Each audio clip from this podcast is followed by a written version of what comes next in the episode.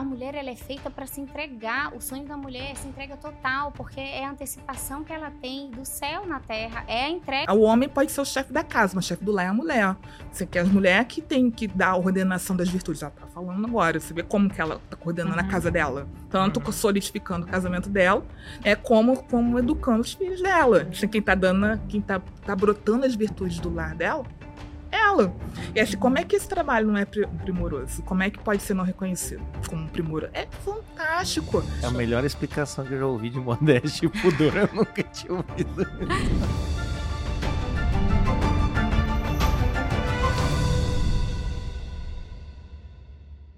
Sejam muito bem-vindos, meus caros, para mais um podcast, ou melhor, o primeiro podcast da segunda temporada do Tertúlia Podcast. É isso mesmo, meus caros. Voltamos com a segunda temporada do Tertúlia Podcast e estamos cheios de novidade, como vocês podem perceber aqui já no cenário. E também, como você pode perceber comigo aqui. Eu sou o Jota Borgonhoni, o apresentador que vai acompanhar vocês nesses próximos episódios. Mas para sorte de vocês e para minha sorte também, eu não estarei sozinho aqui no Tertulia Podcast. Me acompanha neste primeiro episódio e também nos próximos.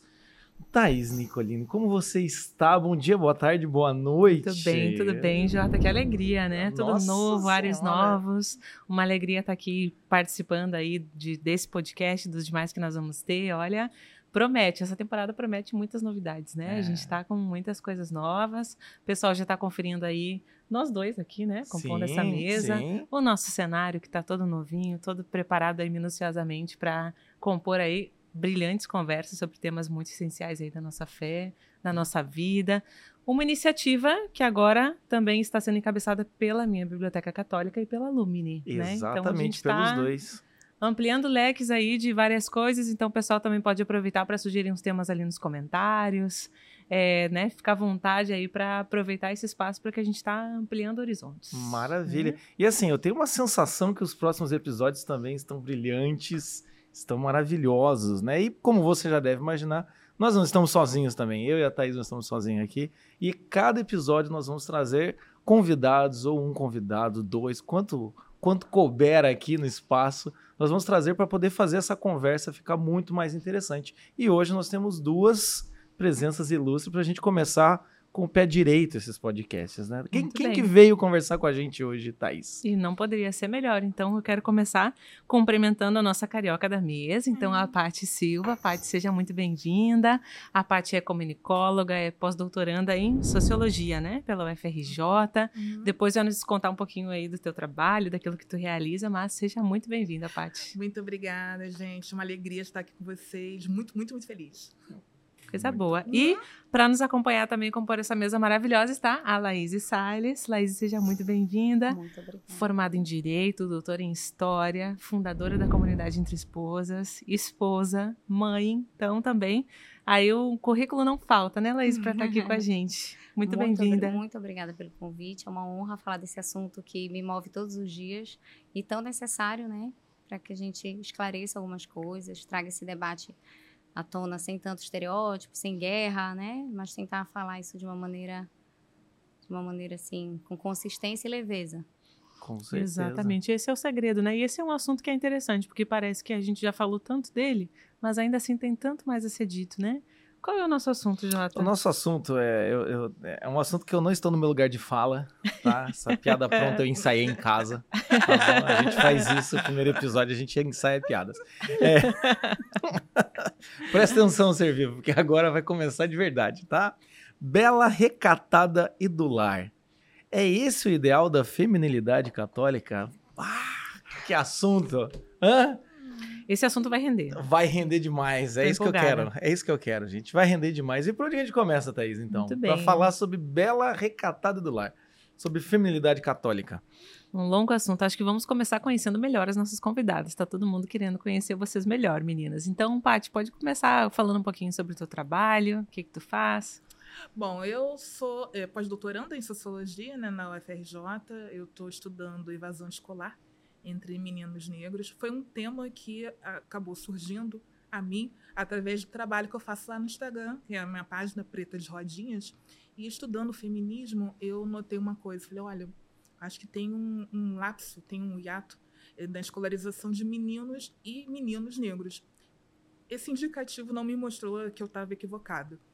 70% dos meninos que evadem no Brasil, 70% das crianças que evadem no Brasil são meninos negros na educação básica. Então, assim, tem, tem uma, alguma coisa por trás desse dado. Então, eu decidi estudar em nível de pós-doutoramento. Então, acabou surgindo um tema através do estudo sobre feminismo, que é o tema que a gente vai acabar esbarrando aqui na, na, na conversa de hoje.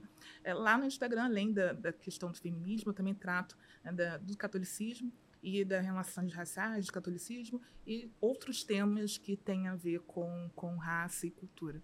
Né? Uhum. Bom, eu estou lá há um tempo, né, na, na minha página, acabo eh, por tabela, arrumando algumas confusões, algumas tretas. Mas eu juro que parte, não é intencional.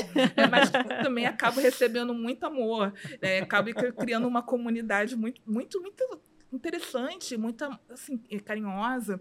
É o que Santa Teresa Dávila fala, quem ama faz comunidade, né? E eu falei, nossa, é real, quem ama faz comunidade. Ah. E eu amo algumas coisas e acabei criando é uma comunidade em torno né, do, do que eu produzia na página. Então, é, esse é o meu trabalho. Quem se interessar né, por relações raciais, por feminismo, por educação, né, quiser saber catolicismo através desse olhar sociológico, também pode me acompanhar lá na página. E explica pra gente, antes que, antes que as pessoas fiquem com dúvida, por que o nome Preta de rodinhas. Porque é, é, bom, porque as pessoas ficam da onde, da onde veio, como é que é? Bom, eu criei a página quando acho que o Instagram foi lançado e eu criei com um propósito único de divulgar minhas, minhas fotos de viagem. Só isso, era, era mochileira, né? Aí eu dividi apartamento com uma, uma moça, uma amiga. Ela falou, Paty, eu vou botar rodinha no teu pé, você não para em casa. Aí eu falei, vai botar isso, preta de rodinhas. Eu botava minhas fotos de viagem lá quando eu fiz essa transição de, é, de influencer de viagem para influencer de é, pretas, né, no geral, é, eu mantive o preto de rodinha. Falei, não vou mudar, não, vou deixar assim, vai ficar preta de rodinha. Tá. Assim. Ah, hum. pronto. Agora Muito as bem, tá dúvidas tá explicado. não sanadas. E é legal, é um nome marcante, né? A gente olha e olha, é. quem será que é essa, essa pessoa aí com esse é. nome diferente? Não, nunca fico sem ação, que todo mundo pergunta isso, né? sempre tem motivo para conversar. Muito bom. Laís, então, conte pra gente também um pouquinho mais sobre o que tu fazes aí, teu trabalho. Olha, então, o meu trabalho, ele é o fruto, na verdade, da minha vida matrimonial e ele começou lá há 11 anos, quando eu, me, quando eu fiquei noiva e a gente, para casar, resolveu estudar um pouco, que era o, o sacramento do matrimônio, entender a importância disso porque eu sempre tive essa percepção, até por conta da minha história pessoal, de que para constituir uma família eu tinha que encarar com muita seriedade o que era o matrimônio, conhecendo e sabendo o que demandava de mim e a minha conversão, minha reconversão, né? Eu tinha tido uma uma infância católica, depois na adolescência ali me afastei e depois eu vinha a passos lentos me reconvertendo, já fazia os cursos do Padre Paulo Ricardo, que foi assim um grande divisor de águas. E na época que a gente ficou noivo, a gente sentiu assim, né? Eu sinto apertar, não Agora você vai dar um passo muito importante e que eu já imaginava, né? E comportaria a vida de outras pessoas e eu tinha que ter uma preparação para aquilo. Uhum. E então, sempre a minha maternidade, a futura maternidade, porque eu sempre pensei assim, né? Eu vou casar, vou ter filho. E eu tinha esse foco, né? É, qual é o lar em que eu vou receber os meus filhos? Porque, em primeiro lugar, assim, ainda nem passava pela minha cabeça a questão de que o marido, é, hierarquicamente, tem um valor maior do que os filhos para uma esposa. Mas eu só sabia que, que para os meus filhos era muito importante que eu tivesse um matrimônio sólido. E eu queria ter um matrimônio sólido. Eu não casei para separar. E para isso eu sabia que a instituição é, histórica que me apoiava nessa, nessa missão era a igreja, por conta de ser a única instituição que olha e diz: olha, é indissolubilidade, é indissolúvel. Você, você vai ter uma relação aí que vai dar conta da vida inteira. Então eu sabia que era realmente uma rocha em que eu podia firmar a, a minha família, a família que eu estava construindo naquele momento. E ao longo desses anos, tenho, vou fazer 11 anos de casada agora, é, foi um, um, processo de muita, de muita luta, de muito autoconhecimento, de muito conhecimento do meu marido e e a clareza de que para que os meus filhos fossem bem educados, eu vi mesmo na prática o quanto eu precisava estar alinhada e o quanto meu casamento precisava estar bem. porque a referência paterna eu não poderia suprir e eu tinha um papel essencial de trazer o meu marido para participar, para viver essa paternidade, que eu precisava de alguma forma ser a tradutora da, da parentalidade para ele. Uhum. E isso veio acompanhado também de, de muito estudo teórico mesmo, assim. Então, quando eu fiz o meu mestrado e doutorado e eu fui estudando um pouco no mestrado, eu estudei a secularização, então como as estruturas é, que sempre foram estruturas ocidentais vinculadas ao cristianismo, como elas foram ruindo, perdendo, né, a sua substância e como foram, como o secularismo foi ganhando espaço e qual o significado disso, qual a, a a consequência social disso. E sempre pensei muito do ponto de vista muito prático, muito concreto. A família, o que aconteceu com a família? E a gente percebe, nós somos uma geração. Por que esse tema da família chama tanta atenção? Né? Porque nós somos frutos de uma geração que precisa recuperar isso, porque a gente sabe que o indivíduo, por si, ele, ele é fraco, ele é vulnerável e a gente precisa estar inserido numa estrutura familiar para que a gente tenha uma base, para que a gente tenha a segurança de se desenvolver bem. E é onde a gente recebe aquilo que é fundamental, que é o amor incondicional.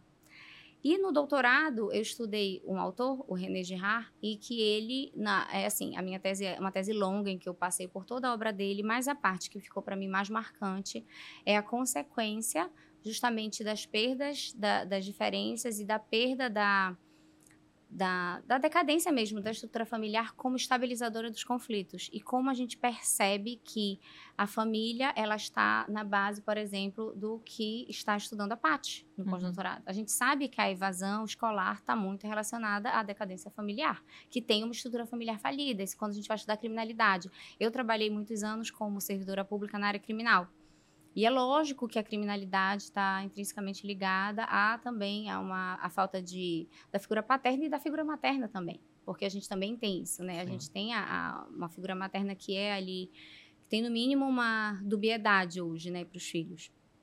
E quando eu fui tendo as crianças, a gente foi percebendo, a gente porque o meu projeto de vida é indissociável da consideração do meu marido acerca de mim e não porque ele decida o que eu faço ou deixo de fazer, mas porque ele olha para mim com um olhar de amor verdadeiro, de afirmação da minha subjetividade. Então eu sei que quando ele olha para mim, ele quer que eu desenvolva aquilo que eu tenho de melhor. Então ele nunca, quando ele me sugeriu ele via que eu ficava insatisfeita, dividida entre o trabalho, fora de casa, e uhum. o cuidado das crianças, e não só outras habilidades como a minha, a minha vocação intelectual, por exemplo. Então ele via que e ele sempre falava, tu, tu perdes teu tempo no serviço público. Uhum. Então assim que a gente puder tivermos estabilidade financeira, eu, eu gostaria de te proporcionar isso. Então não foi algo que ele é, disse, ah, não, você tem que voltar para casa, tem que largar o trabalho, não foi algo, na, nunca foi algo imposto, mas foi algo muito vivenciado e, e, muito trazido por ele, assim, de realmente cultivar os meus talentos. Então, algo que eu estaria disposta, talvez, a abafar. Então, ele é a primeira pessoa a falar, você tem que pegar sua tese de doutorado e transformar num livro. E é algo que já tem até o aceite. Ele mandou para editora, ele falou, tu queres? Ele mandou para editora. O editor me ligou, aceitou, e eu preciso fazer isso. Mas assim... Então, tem livro a caminho. Sim, tem. Olha só. Agora fizemos, nossa alegria. Um, fizemos um compromisso público aqui. É. Isso que é bom, isso que é bom, entende? e esse meu retorno à casa, ele veio, a, veio simultâneo à criação do perfil na internet. Então, por isso que eu, quando eu vejo, não foi algo que eu parei para pensar, ah, eu vou fazer um produto digital. Muito pelo contrário, era um período que eu estava afastada da internet. Uhum. Eu tive um primeiro momento ali, depois eu fiquei um ano fora. Quando eu voltei, eu voltei pontualmente e uma amiga que ficou minha amiga depois me procurou em São Paulo. Eu estava em São Paulo para levar meu filho para fazer uma cirurgia de cabeça, uma neurocirurgia. E eu estava ali um pouco tensa com a cirurgia. Ela me convidou para tomar um café, para a gente conversar um pouco. Era uma seguidora. E aí eu saí com ela e ela falou: ai, por que você deixou de, de produzir no Instagram? Tipo, ai, porque eu achei que eu estava assim, me desconectando um pouco da minha família e não estava produzindo nenhum conteúdo relevante. Ela falou: como não? Mas me ajudava tanto. Eu falei: ah, mas o que eu falava, todo mundo falava. Aí ela me chamou a atenção. Ela falou: tinha um aspecto das coisas que tu postavas que eu não vi em lugar nenhum, que era o teu cuidado com o Vitor. Então eu sempre colocava assim, segunda-feira eu colocava uma cervejinha para gelar, para já começar a semana dando aquela quebrada. Eu sempre coloquei esse aspecto assim de como, por mais que eu educasse meus filhos, mas o que ela disse, né? Estou falando bem do relato dela. Uhum. Ela via uma overdose de mães obcecadas pelos filhos, de querer fazer os filhos. Ah, então, a educação domiciliar. É claro que eu amo e sou muito devotada aos meus filhos também, mas ela via que eu tinha sempre essa preocupação, porque foi algo que eu aprendi. Aprendi justamente porque eu sabia da importância de manter o meu casamento bem para que meus filhos pertencessem a uma família estruturada. Tem um, tem um fenômeno interessante no que você está dizendo, né? Às vezes a gente vê um, é, alguns perfis femininos, assim, que é muito a, a, a, mãe com os filhos, assim, né? Que você tem que caçar uma foto com o maridão, né? E quando você uhum. vê o marido, parece que o marido, assim, ele, ele não faz parte daquela. Parece que uhum. colocaram, assim, um, um, marido que ele não. Visualmente não combina. Infelizmente. Não, é. não, não funciona. Você fala, é. mas é, é, esse o marido? É, é, quando você fala, mas onde é que tá a foto? Não tem foto, assim, só é. tem foto da mãe com as crianças, das crianças e acabou, né? E são mulheres muito fortes. São, são mulheres são, que têm, né? E a gente vê que essa questão do empoderamento, ela não tá nós não somos imunes a não, sofrer não esse tipo de influência não. e de ter. Eu não vou, eu não vou me tirar da reta também. Uhum. Eu tenho um temperamento muito forte. Então, muitas vezes eu tenho que dar um passinho para trás. Uhum. Eu me uhum. policio. Então, muitas vezes o meu cuidado com meu marido ele não é um cuidado espontâneo ou justamente dessa imagem da Amélia. Gente, eu estou muito longe. Quem me conhece sabe que eu estou muito longe de ser uma Amélia. E aí que surgiu essa ideia. Eu falei, olha, se eu com todo o meu esforço, porque eu paro para pensar em como cuidar do meu do do meu marido, como cuidar do meu casamento. Eu posso ajudar mulheres que também não têm isso naturalmente. E aí eu criei o perfil. Aí eu criei nessa, depois dessa conversa, na véspera mesmo, assim, meu filho ia se operar na quinta, no domingo à noite eu tava assim, uma pilha. Falei, ai, quer saber? Eu vou criar um perfil fechado para as minhas amigas, porque eu digo, vão entrar aquelas minhas amigas que. Sabe aquelas amigas que te curtem e vão seguir tudo? Uhum. Tudo que a gente fizer, elas vão apoiar. Uhum. Eu vou criar esse perfil fechado. Uhum para falar. Também eu sabia que tinha algumas amigas que estavam com um problema no casamento, justamente por essa parte da sexualidade. Hum. E eu vou aproveitar, vou abrir uma caixinha e vou dar umas diretas, assim, dizer, olha, isso é escrúpulo, então tenha mais liberdade, fique mais à vontade, permita-se sentir prazer e dar prazer ao seu marido. Então, meu objetivo logo de cara foi esse. Então, falar de sexualidade no casamento. Por isso que o perfil se manteve fechado por um tempo, porque eu não me sentia à vontade de falar de uma maneira aberta. E como sempre a minha orientação seguiu a moral católica sobre a sexualidade, se eu abrisse o perfil para quaisquer interessadas, uhum. como eu, aconteceu isso, mesmo sendo perfil fechado, chegaram a printar e comentar em grupos, assim, ai, olha que absurdo, em que século essa menina tá, de tá falando uma coisa dessa. Então, eu sabia que isso ia acontecer e eu não tava afim de treta, como diz a Paty. Não uhum. que eu me esquive, uhum. mas eu acho que a treta não ajuda, na maioria das vezes, né? Eu, então, eu queria construir, eu queria falar para quem quisesse ouvir, realmente tivesse interesse em ser esclarecida. Mas, ao longo de seis meses do perfil, e aí, nesse meio tempo, eu pedi exoneração do meu trabalho, do, do, Ministério Público, eu era concursada, muito por ter essa conversa com o Vitor e conversar muito sobre é, essa necessidade que eu tinha de estar mais livre para me dedicar à vida intelectual e à criação das crianças. E a criação das crianças, para mim, nunca foi um capítulo à parte, ela sempre foi muito intelectual. Então, eu estava pensando ainda agora na minha descrição, falei, ai, é, não sei muito como tu vais me descrever. O Vitor outro dia me falou, tu és um intelectual do lar. Porque a gente estava falando dessa questão de ser do lar. Ele me olhou muito sinceramente, ele falou, tu não és do lar. Tu não passa roupa, tu não lava roupa. Falei, mas eu oriento, eu estudo para orientar. Ele falou, tu estudas, tu és uma intelectual do lar. Então, eu, bom, é o que eu posso. Eu acho que assim, tem uma frase de São José Maria que fala, é, ninguém o fará por ti tão bem quanto tu, se tu não o fizeres cada um de nós tem alguma coisa a contribuir. O que, que, eu pensei? Eu não meto a mão na massa e nem sou naturalmente uma esposa perfeita, maravilhosa, carinhosa, atenciosa e tudo. Mas eu me esforço para isso, eu estudo para isso, eu coloco os meios para isso. E aí no final do ano, desse, do, do, eu abri o perfil no final de julho, foi em dezembro, eu pensei, eu vou fazer uma comunidade, eu vou abrir, um, um, vou fazer um produto para que eu possa atingir a mulher que está com problema lá na intimidade conjugal em toda a base que ela precisa ser bem formada para que a intimidade conjugal seja bem vivida.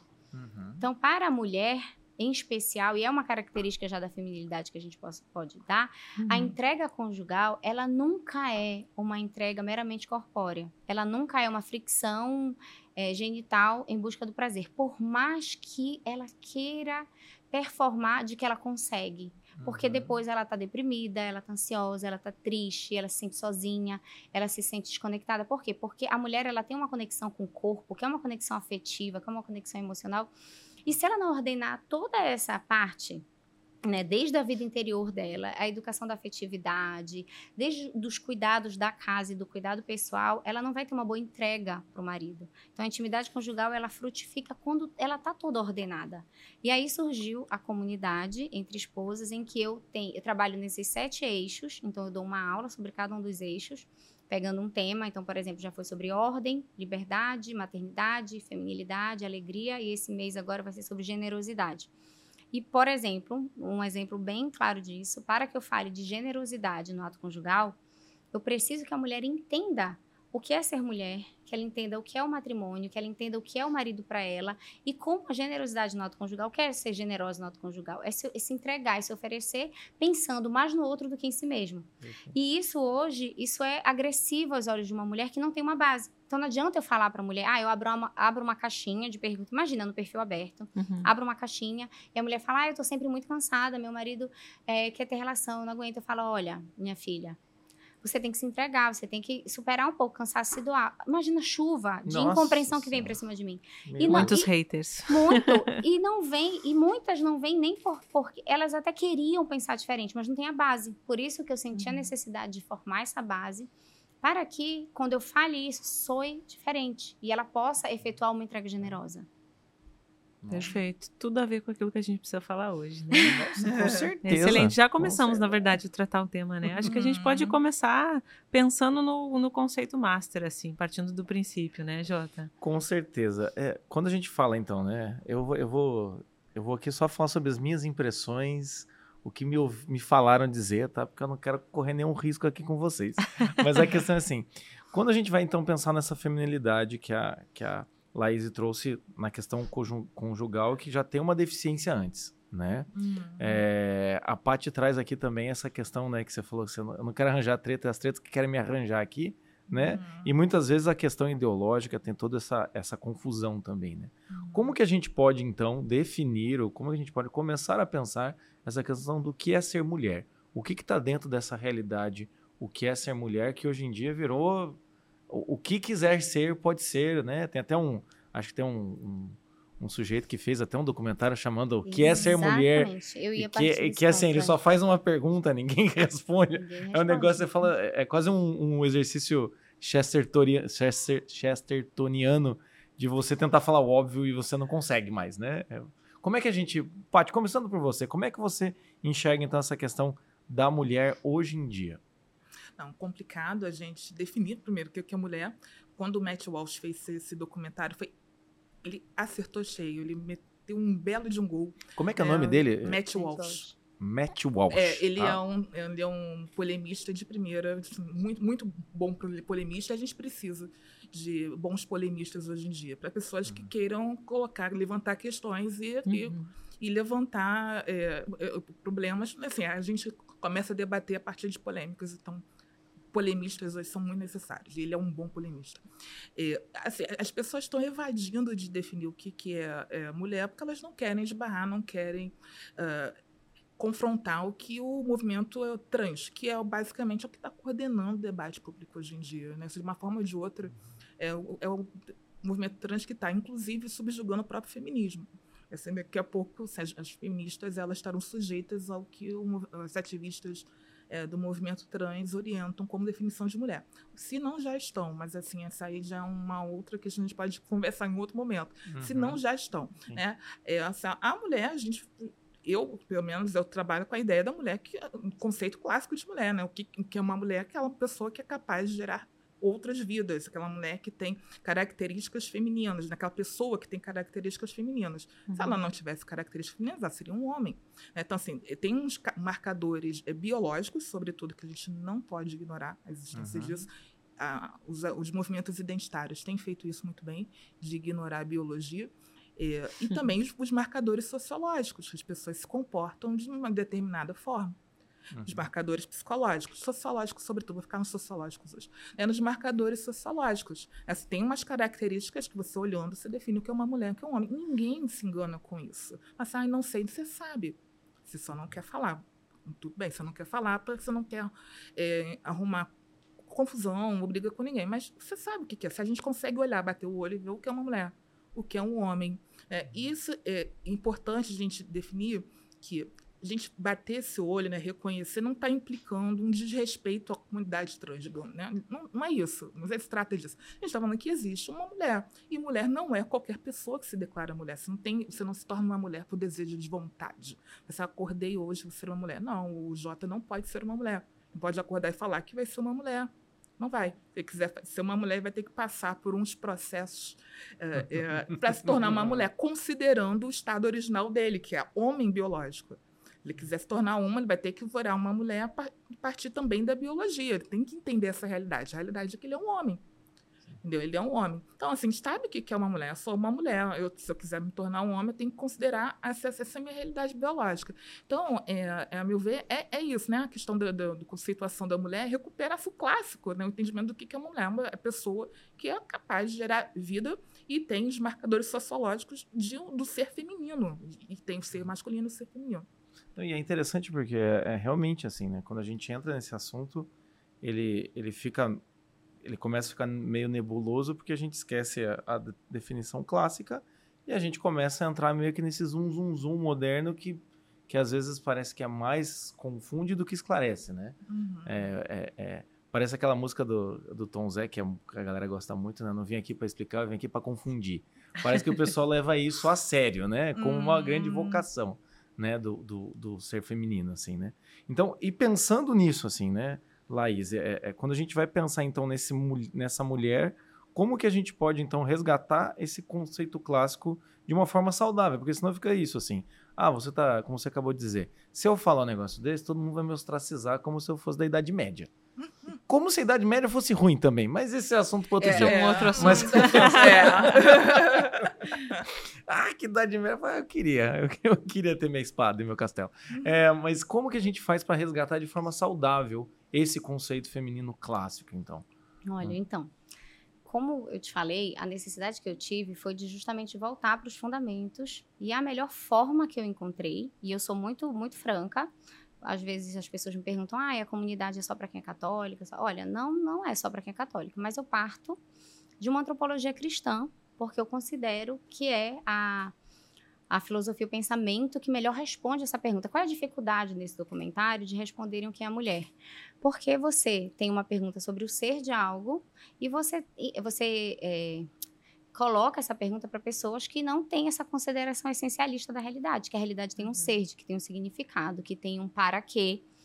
E eu já começo, assim, na comunidade, quando eu vou falar sobre o que é mulher, a gente tem que considerar que a feminilidade, ela é um modo particular de ser humano e que está intrinsecamente ligada à masculinidade. Que existe uma complementariedade essencial e que, por serem homem e mulher, reflexo, imagem e semelhança de Deus, que é uno, mas que refletem no particular a imagem e semelhança de Deus, eles refletem essa imagem e semelhança de Deus de modo parcial. Então, tendo igual dignidade, homem e mulher manifestam características de Deus. Então, por exemplo, o homem, ele manifesta as características, isso é Edith Stein que fala. É, o homem ele manifesta é, a, o ser de Deus pela, pelo desenvolvimento prevalente de algumas de suas faculdades. Então, pela força, pela concentração, pelo foco. E a mulher é pelo desenvolvimento harmônico, pela exuberância, pela beleza e por uma série de por essa capacidade integrativa, pela multiplicidade. Então, a mulher é aquela que recebe a vida, transforma e expande de uma forma inovadora. Então, a mulher ela tem uma força ativa que é da transformação. Mas antes, para para que essa transformação em vida ocorra, ela precisa ter uma dimensão passiva para receber a masculinidade. Então, a complementariedade, a noção de complementariedade, ela é, é indispensável para que a gente compreenda o que é mulher, porque você não pode pensar em feminilidade de um ponto de vista é, atômico, individualista, como se fosse algo em si mesma, porque justamente aí vem a segunda dimensão do que eu considero essencial para a gente pensar o que é a mulher, que é a sua dimensão pessoal. Então, pelo fato de nós, como seres humanos, sermos pessoa, nós somos essencialmente uma abertura para o outro. Então, eu não tenho como definir um ser pessoal por ele mesmo. Não na nossa, né, mesmo o próprio Deus, o que é Deus? É uma relação trinitária em que um ser é para o outro. Então, é, a primeira pessoa da Santíssima Trindade se entrega para a segunda, o segundo ama em reciprocidade e esse amor é o Espírito Santo. Então, da mesma forma, o homem e a mulher, eles possuem uma relação recíproca, pessoal, complementar e que, ao se realizar de maneira plena, gera vida que justamente onde se manifesta o ser de Deus de maneira mais plena. Então, por isso que a intimidade conjugal ele é, é, é, o ápice da relação humana. Não existe nada de tão sublime que o homem seja capaz de fazer do que se unir plenamente a um ser de outro sexo para gerar uma vida, porque aí ele uhum. participa plenamente do mistério do mistério da criação. E como a gente vai dar uma explicação parcial do que é a mulher e qualquer outra explicação, ela vai esbarrar em estereótipo, vai esbarrar numa, numa circunstância histórica. Então, quando a gente pensa que a mulher ela é algo que se distingue do homem pela sua própria natureza e algo que está aberto, que se realiza na, na sua doação enquanto pessoa, a gente aí, a gente é, quem a gente contempla as virgens celibatárias, porque você pode se realizar na doação perfeita de si mesma, muito embora aí vai pensar assim, ah, mas ela não tem homem para se realizar, mas ela é feita para a comunhão total que ela uhum. antecipa uhum. Na, na vida celibatária, uhum. que é uma comunhão que no fim todos nós, aqui todos nós somos chamados que é a comunhão com Deus. Então a gente contempla mulheres de todas as épocas, com todas as características, com todas as aptidões, porque o que define a mulher é ser diferente do homem e estar aberta à doação estar aberta e se realizar na doação. Perfeito. Ou seja, o contexto em que a gente se encontra hoje, por exemplo, ele vai trazer algumas questões acidentais, né, externas, Exatamente. mas que não vão tocar nessa essência feminina Exatamente. que ela é perene, de Exatamente. certa forma. Né? Exatamente. Em qualquer é por isso tempo. que é, é, por isso que é muito é, realmente fica algo muito difícil de entender quando a gente acredita que a mulher é só o, a vestimenta, né? Exatamente. O, um se portar, um, construção social. Uma construção, isso, é. uma construção uhum. social. Porque isso um, varia, né? É, um, um, papel específico, tem uma roupa específica. Mais de 100 gêneros atualmente, né? É. porque varia. Exatamente. E aí, Muito, se é você é tiver que lidar com particular, e cada particular ah. for uma essência, é. né? O que, uhum. que você está desnaturando completamente a possibilidade do pensamento. Então é difícil, é, porque é verdade, às vezes eu, eu quando tu falaste assim da treta que cai no teu colo, eu imagino. E porque eu me fechei a treta naquele caso, naquela época que eu tinha a comunidade fechada. Sim. Mas eu ainda sou meio fechada a treta, porque, por exemplo, a comunidade. Eu o também perfil... sou, só deixar claro. Não, sou, não, não, sou, as não tá pedindo, não são bem-vindas, né, não tô pedindo. Entendeu? Eu também mas sou. Mas eu acho que também tem um papel de esclarecer, eu acho que a polêmica tem uma função. Sim, mas sim, sim. ela, ela. Bom, eu esqueci o que eu estava falando. você falou que você. Não, você é, é fechou fechada. A, a ah, sim. É. Sim, a comunidade era fechada e depois, quando eu abri o perfil, eu fechei os comentários. Então, porque uhum. realmente me. É, eu não lido muito bem, não, com um monte de comentários, assim. Aí uhum. eu coloco alguma coisa como. Um, gente, o que, que tem de agressivo eu colocar assim? Dicas para receber o marido quando ele chega do trabalho. Aí a mulher vem, claro, ela sempre vai pensar nessa questão, ah, mas eu chego mais tarde. Sim, minha filha, te arruma, faz as mesmas coisas, adapta, né? Mas Sim. não tem por quê? Porque não tem a capacidade de pensamento. Ah, sim, já sei o, o raciocínio que eu ia construir. Que nesse documentário fica muito claro que a impossibilidade de você pensar porque quando você pergunta o que é mulher, ele não consegue nem debater, porque todo mundo é evasivo, porque você não pode dar nenhuma resposta.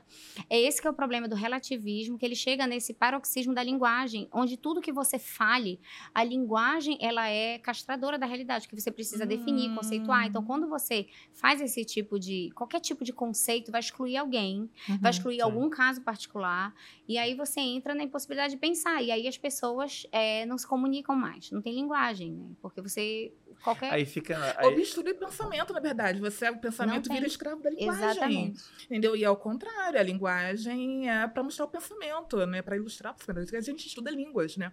Para ilustrar Exato. o nosso pensamento.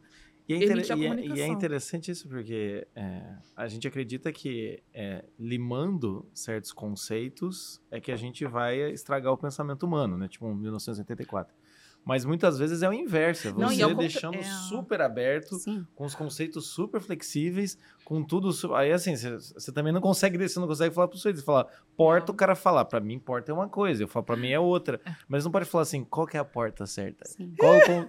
Não pode, isso aqui é mesa, não, não pode. Tá parecendo conversar com o daltônico que é o meu caso. É roxo, não, é verde, é roxo, acabou a discussão, entendeu? Exatamente, Alguém vai ter não que tem, ceder, diálogo, vai ter que tem. chegar num mínimo comum, né? E aí me diz como a democracia sobrevive dessa forma, se você precisa da linguagem para chegar a um consenso, não tem como, não tem, tem como, não tem não democracia, tem o que tem é 1% a mais, 1% a menos mesmo. então, assim, como, como que a gente vai, é, dentro desse ambiente, né? A gente vê que é, é, a questão do feminino, do, do mulher, é algo que tá em foco, tá em foco, parece que é uma das questões que mais estão sendo debatidas, né? É, é, pelo menos recentemente. Como que a gente vai, então, é, resgatando essas ideias que a gente conversou aqui, trazendo esse olhar muito mais estruturado, cristão, com essa base, como que a gente vai conseguir começar a colocar isso dentro da nossa realidade, né? Como que a gente vai fazer isso?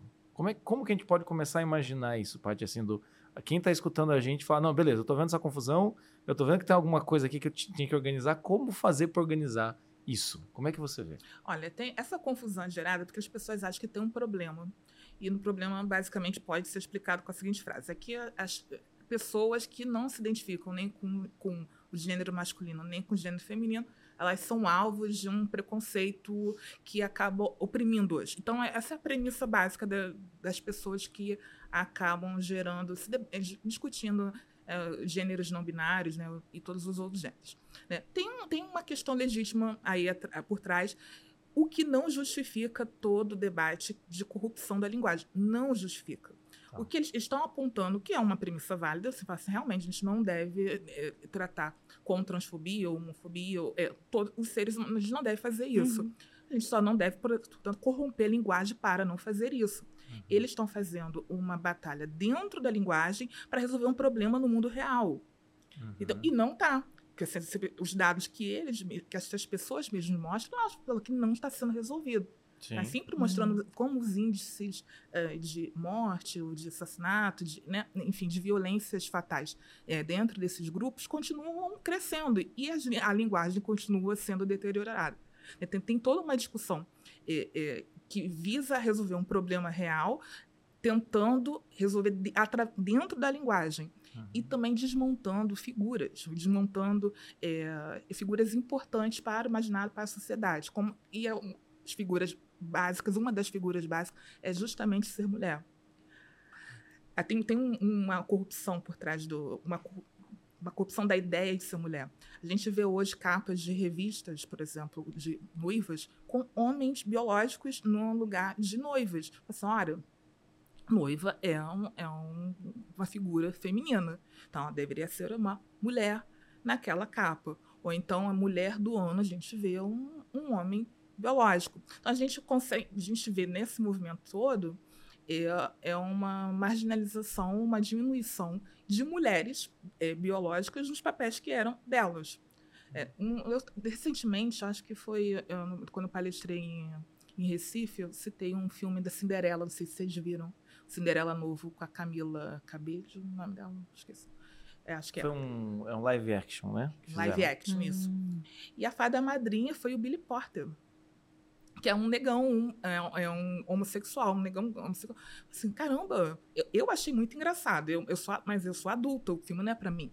Uhum. Eu não sou o público do filme. A Disney não pensou em mulheres de 37 anos. Ela pensou para criança.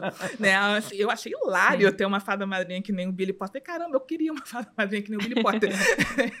Mas não é. E aí, qual era a intenção da Disney quando botou uma, um, um um homem homossexual num papel que é madrinha. Madrinha é a substituta da mãe, né? A, figura é essa, dentro do significado da palavra madrinha, é, é substituta da mãe, aquela que substitui, dentro de nós, para nós católicos, sobretudo, assim, é aquela uhum, pessoa que sim. substitui o lugar né, da mãe. Então, o que, que ele estava querendo? Qual era a intenção? Porque não era fado padrinho, era fada madrinha. Eles uhum. continuaram mantendo o de fada madrinha. O que era a intenção? Era incluir? Não era. Então, era corromper uma figura clássica, uhum. que é associada estritamente ao feminino, uhum. colocando uma, uma, uma, cortina de fumaça de inclusão. Não estava incluindo ninguém, só estava desmontando uma figura que é essencial para o, para o convívio das crianças, para a criação das crianças, e que é, é ocupada essencialmente por mulheres. Né? Então, assim, a gente está passando por uma, uma temporada, que eu espero que seja uma temporada, mas está né, em uma temporada intensa, é, de desconstrução da figura feminina no debate público.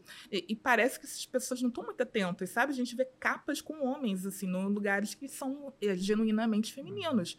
Né? Quantos filmes nós teremos mais com fadas madrinhas ocupadas por homens, em nome da inclusão é, de homens é, trans ou é, homens, né? É, diversos. Então, quantos mais serão necessários, sabe? Entendi. E nesse ponto, de fato, a mulher vai acabando perdendo seu lugar, assim, perdendo sua. Né? Não, é, nos esportes, né? As mulheres já não estão vencendo os esportes uhum. como elas venceriam. Assim, só a gente tem, não pode ignorar a biologia. Os homens têm uma, uma força maior que a das mulheres. Sim. Então, eles devem competir entre homens. E aí a gente não vai conseguir mais ver mulheres ganhando mais esportes. Eu penso ser é, problemático, tal como as pessoas apontam que é problemático é não incluir é, homens não bio, biológicos, né? mulheres não biológicas.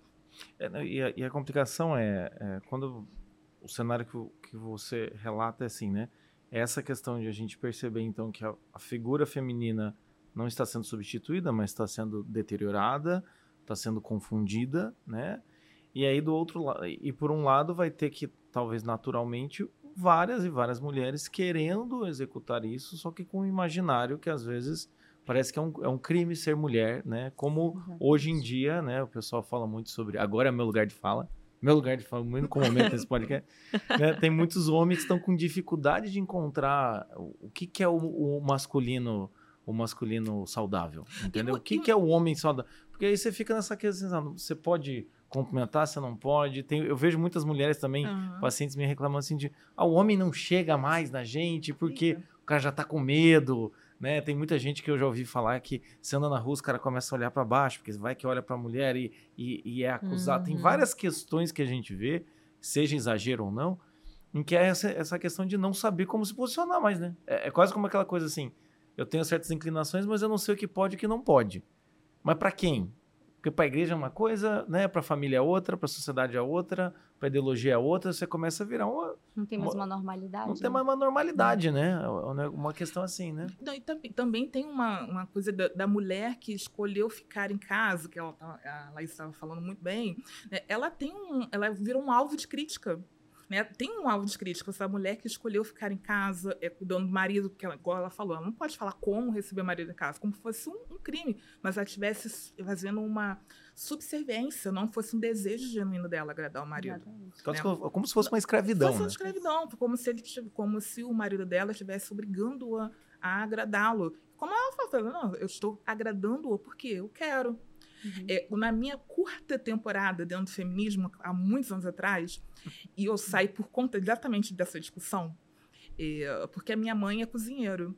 E na minha casa, toda comida é associada com amor. Então, quando a gente gosta muito de alguém que vai chegar lá em casa, minha mãe faz muita comida, porque é o jeito que ela mostra que ela ama a pessoa. Ela se entupindo a pessoa de comida. Assim, é o jeito. e eu fui criada desse jeito. Se, se é. tu quisesse me convidar, pode pra ir lá. Ah, tá bom. e a minha mãe fica fazendo comida. Ai, se fulano não gostar disso, gostar daquilo. Ia ficar fazendo. Mas é, é, é o jeito que ela ama. Assim, ela fala, nossa, vou fazer agradando o paladar da pessoa. Eu fui criada assim. Então, eu faço mesma coisa na minha casa. A mesma coisa. Quando eu vou receber alguém, falo, ai, nossa, eu tenho que botar a mesa para fulano. E aí, quando eu, eu tava, né, tinha um namorado, eu que não tenho, né, eu fazia a mesma coisa. Eu vou colocar a mesa para a pessoa, porque eu quero agradá-lo, quero assim, nossa, assim, nossa, é o jeito que eu mostro, falar como eu amo você. E eu falei isso, eu tive a, a, péssima ideia de falar isso numa reunião feminista. E a pessoa falou, nossa, mas você é subserviente e não sabe. Não é isso, não é, não é se trata Foi quando a ficha que eu falei, não é feminismo, não é sobre igualdade, não é nada sobre o que eu estava pensando. É porque uhum. se eu não posso cozinhar para o meu namorado voluntariamente, que eu estou falando o que eu estou falando, fazendo voluntariamente, e ela está entendendo que não, então não é nada, não tem nada a ver comigo. Nunca mais fui em nenhuma reunião. É, uhum. Nunca mais fui nada, me desvinculei daquilo ali total, entendeu? É, tem, tem uma ideia associada que a mulher que faz esse movimento, ela está fazendo porque ela é obrigada, ou é obrigada pela figura do marido, a pessoa, o homem, ou então é obrigada pelo patriarcado. Que, é, que é, ela que, projetou a ideia, é, exatamente. É, que é assim, né? Esse sujeito invisível que existe oprimindo todas as mulheres de cima para baixo, entendeu? E isso é curioso, assim, que assim, do ponto de vista antropológico, quem manda mesmo na casa, assim, é a mulher no ponto de vista antropológico, não falando que, né, que deveria ser. Eu tô falando que é. O homem pode ser o chefe da casa, mas o chefe do lar é a mulher. Você quer as mulheres que tem que dar a ordenação das virtudes. Ela tá falando agora. Você vê como que ela tá coordenando uhum. a casa dela. Tanto uhum. solidificando o casamento dela, é como, como educando os filhos dela. Uhum. Quem tá dando, quem tá, tá brotando as virtudes do lar dela, ela. E assim, como é que esse trabalho não é primoroso? Como é que pode ser não reconhecido como primoroso? É fantástico. Ela, tá, ela é a, a matriarca da unidade básica da civilização ocidental. Uhum. É a família, ela é a matriarca. O matriarcado uhum. existe, é dentro do lar. Cada lar é um pequeno matriarcado. Uhum. Então, o homem, ele é o chefe da casa, mas assim, o homem não mudar o, o tom das virtudes do lar. Não tem como, não dá, homem não dá. Nenhum. É, o homem ele vai lá enfiar a mão no ralo, matar um rato, entendeu? Ver um, um, barulho lá no quintal, ele vai lá ver, entendeu? Assim, da, da, as providências da casa. Assim, as coisas que duram, que ficam assim no eterno, mulher que dá. É a mulher que coordena, ele não tem muita consciência. E graças a Deus que é assim, que a gente precisa um do outro. Assim, um, um existe com o outro, não é porque a mulher é melhor. Não, a mulher ela tem essa tarefa e o homem tem a tarefa que, né, específica do, é, do masculino. É, a gente entendendo esse mecanismo, eu acho que é, vai libertar muitas mulheres desse, e homens também desse sofrimento uhum. que acabou é, corrompendo que é errado ser dessa forma, que é equivocado dessa forma. Assim, mas como pode ser equivocado se a civilização viveu tantos anos dessa forma? É a base. É, é a tá base. tanto, tanto assim, porque deve ter alguma coisa que funciona, e funciona desse jeito mesmo.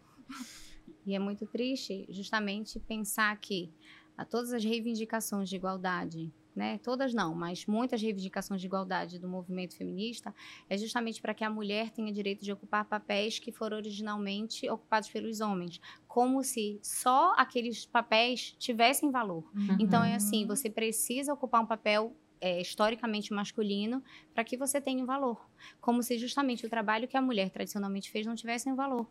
Né? Uhum. Então é uma, é uma hum. contradição, é como se fosse assim, você no final das contas você nega o que todas as suas ancestrais fizeram e o valor que isso teve. E o que a gente percebe é que o lar ele ficou desabitado, uhum. né? Então houve essa, essa esse processo, né, de saída, não que eu seja contra a mulher trabalhar fora, sim, não que eu seja contra sim. a mulher, mas a, o problema é justamente a dignidade que se dá ao trabalho do lar, ou, ou que se deixa de dar, na uhum. verdade. E justamente por isso o meu trabalho de intelectual do lar, uhum. de justamente dar as razões e dar os motivos pelos quais você voltar para casa ou administrar sua casa mesmo trabalhando fora, dando o seu toque feminino, é, é, algo que também realiza a sua feminilidade. É algo uhum. que também, por quê? Porque por meio do, do, cuidado do lar, do cuidado de si, do cuidado dos filhos, você está vivendo aquela dimensão da, pessoal de doação.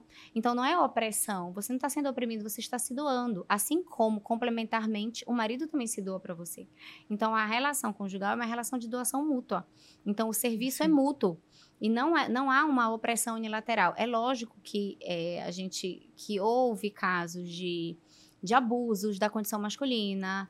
Houve casos em que a mulher de fato foi subordinada ou subjugada. Agora, daí você tornar essa narrativa ou a essência da relação entre uhum. homem e mulher é, na verdade, você pegar uma ideologia, você pegar um discurso e tratar isso, é, dar um tom de essencialidade, como se toda relação entre homem e mulher fosse necessariamente uma relação de opressão. E aí você coloca os dois em posição de rivalidade. Uhum. E essa posição de rivalidade acaba com um e acaba com o outro porque uhum. eles foram feitos para se complementar. Quando você coloca como rivais aqueles que foram feitos foram feitos para ser unidos. Isso está na, na, na natureza em todos os, em todos os milímetros do nosso corpo. Uhum. A maneira como o homem pensa, enfim, eu não queria entrar, a gente pode entrar, claro, mas mesmo que a gente não pense no aspecto biológico, mas no aspecto assim do funcionamento da, da realidade, homem e mulher são complementares. Uhum. E quando você nega isso e você coloca os dois como rivais, você está desestruturando a sociedade. Uhum. Você está tá rompendo a, a, a própria, própria teia em que a, a sociedade é construída. É porque uhum. fica uma ideia de fica uma ideia de que essas questões domésticas, né, no, né, no, no bom sentido, eu tenho que fazer essa ressalva, no bom sentido, essas questões domésticas do lar mesmo, fossem as últimas. Elas não são importantes, elas são escondidas, por isso são ruins. Elas não têm um, um elas não ganham um valor financeiro, por isso são menores do que ganham valor financeiro então você começa a olhar e fala, não, mas pera lá, né? A base da, da sociedade são essas questões, né? Uhum. São normalmente os atos que nós fazemos em segredo, que são que são a base da nossa, uhum. da nossa personalidade, exatamente, né? Exatamente. Ou seja, a família se tem atos que, que, são em segredo, que não tem um reconhecimento social, tudo mais, enfim, por que, que eles uhum. são menos valorosos do que aqueles que uhum. vão pensar no trabalho? E eu acho muito interessante nesse discurso é que muitas vezes se coloca essa coisa do ir para o trabalho, né? É, que é aquela discussão clássica do ah, né? Os trabalhos braçais, 98% são os homens que fazem, blá blá blá.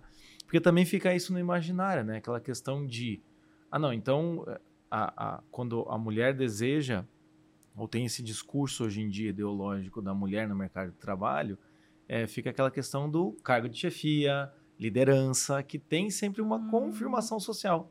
Né? Exatamente. Uhum. Então é, é interessante a gente perceber que tem essa relação assim que a maior parte da sociedade, mesmo de trabalho e doméstica, se passa no segredo dos Uhum. seus lares, Uhum. no segredo dos seus trabalhos, Uhum. meio como pessoas anônimas, vamos dizer assim. Exatamente. E isso não é ruim, isso é muito bom. Não, é, não, é fantástico, né? E também essa ideia da mulher ocupar chefia, né, cargo de chefia, isso, isso aí é uma, um, um discurso muito difundido pelo, pelo movimento feminista, é, estimando que todas as mulheres vão chegar ao cargo de chefia. E não vão, isso aí é 1%, nem todo mundo está habilitado a, a ocupar o 1%. Não tá, isso nem em qualquer, tanto no gênero masculino quanto Uhum. ninguém, não todo mundo está né, é, é, interessado ou habilitado a ocupar esses cargos. Tá. E parece aquelas coisas meio de, de charlatã espiritual, assim, do tipo, ah, na, na vida passada você era um rei, na vida passada você era um.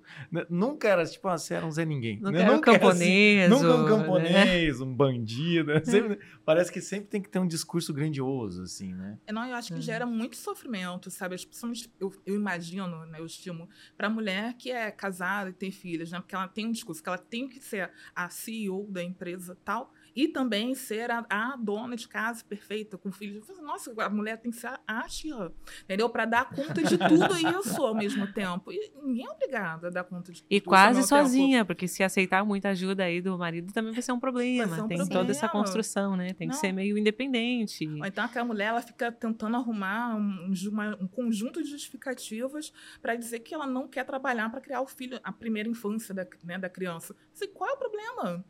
Eu nem pensaria. Eu não vou- meu filho não vai ter sete anos toda a vida, nem oito anos toda a vida. Sim, ele vai deixar de ter sete anos, oito anos um dia. Meu emprego vai estar lá um outro. Então, tem Uhum. é uma fase da vida. Você pode Uhum, curtir a sim. fase da, da primeira infância tua- do teu filho. Assim, qual, qual é o, o problema de admitir isso? Falar assim, olha, não, eu vou deixar o mercado de trabalho porque eu vou dedicar a primeira infância do meu filho. Depois eu retornarei. Essa opção, se você tiver essa opção, por que não abraçar? Porque muitas mulheres não possuem essa opção. Mas Sim. quem está fazendo esse, esse sofrimento no debate público são as mulheres que têm. Entendeu? São as mulheres que têm. Porque a mulher que não tem esse, essa opção, ela não está pensando se ela está sendo Uhum. injustiçada ou não, ela vai lá e faz. As mulheres pobres, elas não deixaram de ter filhos, porque elas são pobres, elas continuam fazendo. Elas têm filhos e trabalham. Sempre foi assim, desde que o mundo é mundo. Uhum. Eu, o jeito que é colocado parece que é um grande prêmio para a mulher ir para o mercado de trabalho. E não é. As mulheres vão para o mercado de trabalho porque elas precisam é, ter- complementar a renda no lar para ter determinada situação. Não é porque é uma premiação, uma alegria e é não é. Nu- Nunca foi, não é. As pessoas perguntar, falam assim, ah, você quer ficar em casa cuidando do teu filho durante... Você vai querer ficar em casa. Né? Tem uma, uma é, socióloga já falecida americana chamada Elizabeth Fox Genovese, que ela era, ela foi feminista, depois ela se converteu ao catolicismo. E ela fala, esse é um problema do, do feminismo é entender que, que a questão é homem contra mulher. E não é homem contra mulher. É homem versus criação, crianças. Porque a- toda a questão que o feminismo levanta é quando a mulher gera filhos. Aí como é que os seus filhos vão lidar, como é que vai sustentar todas as dimensões da mulher, porque ela tem que dar conta de tudo. Ela tem que ser a, a, a CEO, a mulher. E, to, e toda a sociedade tem que se organizar por isso, não admitindo que ela, durante um tempo, ela vai ser só mãe. E só mãe, muitas aspas no só, porque não é só. É um belíssimo Nossa trabalho, é essencial. É, ela fala assim: não, o problema é esse. Quando eu li esse livro da, da Fagus, eu falei, cara, é isso mesmo. O problema todo não é a, homem- é a, é a mulher e a criação de filhas. Toda a discussão está nisso. Até a mulher ter, ter filho, a discussão do feminismo fica muito capenga. É que ela não tem um problema exato, efetivo. O problema Uhum. é quando gera filhos, que aí fica parecendo que os filhos são os problemas. Mas fica parecendo um problema porque elas criaram uma narrativa que a mulher tem que dar conta de tudo. Quem criou foi elas. É, foi, né, foi o movimento feminista que criou essa narrativa. Né? É, então, assim, tem, tem muito assunto assim, eh, dentro desse, desse tema, porque a gente precisa discutir né, para resgatar a ideia de clássica né, de feminilidade. Sim. E partindo desse ponto, a gente pode, começando por você, Laís, traçar uma feminilidade católica? O que, que tu achas? É possível? Olha, Bom, isso é uma isso pergunta... cabe? Isso não cabe? Eu acho que cabe na medida em que o, o ser pessoa se dá na nossa realidade de maneira sexuada. Uhum. E isso implica o fato de que é, a mulher, como ser pessoa, como ser pessoal, ela é uma unidade substancial de corpo e alma e que a sua alma ela está intrinsecamente ligada ao seu corpo. Então, a mulher tem questões, sim, psicológicas, afetivas, Uhum. questões espirituais que são próprias do feminino. Uhum. Agora, é muito difícil de se traçar um perfil para que a gente caia no estereótipo. E eu acho que a ação da providência divina na história, da redenção, sobretudo, Uhum. ela vem do início ao fim mostrando que não existe é, esse estereótipo da mulher católica, nesse sentido de que todas as mulheres são chamadas à santidade com suas especificidades. Começa com uma mulher que é virgem e mãe. Aí a gente passa no meio da história, né, pela, com as santas doutoras, com místicas, com mulheres analfabetas que foram mártires. A gente tem uma Santa Joana d'Arc que estoura o tempo de, assim, né, que é uma coisa assim, absolutamente escandalosa, porque ela Uhum. recebe uma missão de Deus de chefiar um exército. E ela tem que se vestir como homem. E isso era escandaloso. E isso, inclusive, é o, o motivo pelo qual né, ela é considerada herética. Ela teve um primeiro julgamento que depois foi anulado. Inclusive, este é o boxe deste mês da minha Exatamente. biblioteca católica. Olha! Mencionando casualmente. Mas aí a É gente Eu, verdade, vê... eu eu gosto quando o convidado sai melhor, muito melhor que encomenda. Já traz assunto, um monte de coisa, dá uma Porque leiam, é sério, assinem para ler esta história, como ela é fantástica e o quanto ela vai colocar questionamentos na cabeça de vocês acerca do que é feminino, o quanto a gente tem que ter cuidado com os estereótipos, o quanto a gente também não pode Uhum. julgar a mulher que, que é mãe, mas quer trabalhar. Uhum. Porque não, não necessariamente tem mulher que se realiza. Agora, o que, que ela não pode? Porque é uma questão de hierarquia da realidade.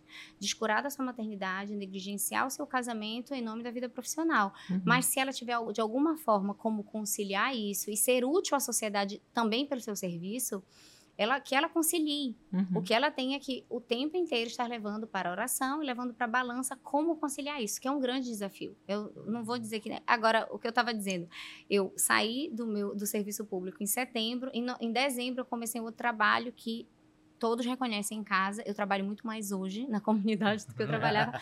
Só que eu encontrei um trabalho o quê? Que eu faço meu horário, que eu fico Claro. com meus filhos no tempo deles e eu, o que eu tiver que sacrificar, vou trabalhar de madrugada, vou trabalhar. Ah, eles têm um aniversário no sábado de manhã. Aí eu fico para gravar as aulas, enfim, eu dou meus pulos, eu dou meu jeito, tenho essa flexibilidade. Mas eu não parei de trabalhar porque eu também entendo que a, a comunidade ela surgiu de uma forma na minha vida que tem uma missão divina aí, tem um interesse de Deus que eu ajude as mulheres a encontrar o sentido da sua feminilidade e da doação do matrimônio de uma forma assim, muito concreta, porque também tem isso, né? Da, da- você estava falando do, do, do invisível, do trabalho invisível. Quando você entende a grandiosidade da sua vida, né, da sua, do seu lugar, né, num lar, para aquelas pessoas, o quanto você é única para aquelas pessoas e o quanto o seu papel ali é fundamental, quanto uma alma que está ali na, na sua frente, seja do seu marido, seja de um filho, seja de vários filhos, mas o quanto é, essa doação é, esponsal no matrimônio e na maternidade são fundamentais para para a sociedade, para a santidade de uma alma, né? Você tá o que está em jogo ali é uma alma para a eternidade. Quando você se dá conta disso, você é capaz de ter uma felicidade, é capaz de ter uma realização aí, uma realização efetivamente pessoal. Porque o que a gente prega no mundo, essas falácias que a gente tem, são de realiza- realização individual, que não realiza ninguém, porque a gente não é indivíduo, a gente é pessoa. Né?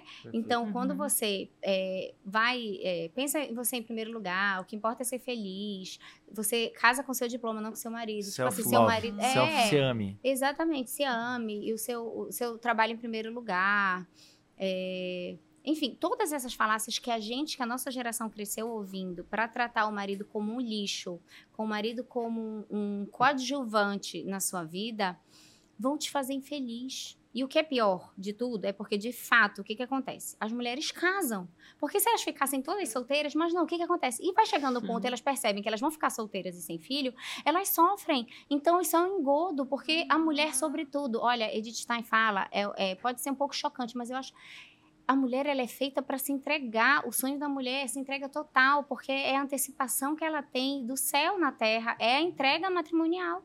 Então, se a mulher não tem uma vocação para o celibato, que é uma coisa assim, realmente extraordinária, ela vai passar a vida buscando um, um alguém. A, a mulher, ela é, ela, é, ela é mais feita para essa dimensão da entrega. E aí vem também, o lado, tem um lado negativo e tem um lado positivo dessa característica. Só concluir, Jota. Não, não, vou falar. É, porque quando, Desculpa, eu fiquei é, empolgado aqui. Porque essa dimensão, essa dimensão da entrega quando ela é bem vivida, ela faz a mulher muito santa. Então, a mulher mais, ela é mais capaz de sacrifícios. Isso é, é fato, assim. Tem muitos sacerdotes que acompanham, assim, ordens religiosas, e que eles falam que a mulher sempre é uma mulher que, piedosa, que está com a vida interior bem ativa, assim, ela sempre se excede naqueles sacrifícios necessários e o homem normalmente fica naquele beabá, assim. Uhum. Agora, também a mulher, é, então, essa dimensão da doação e da entrega, que é uma característica feminina do ser humano. E aí a gente também pode pensar nessa dimensão assim que a igreja é mulher, é a figura, né,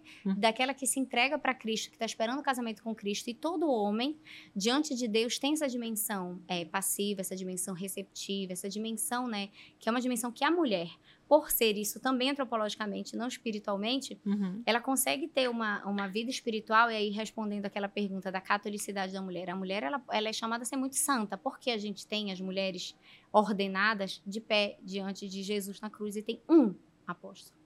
Dos doze ficou um, e ficaram todas as santas mulheres. Estão ali, do lado de Nossa Senhora.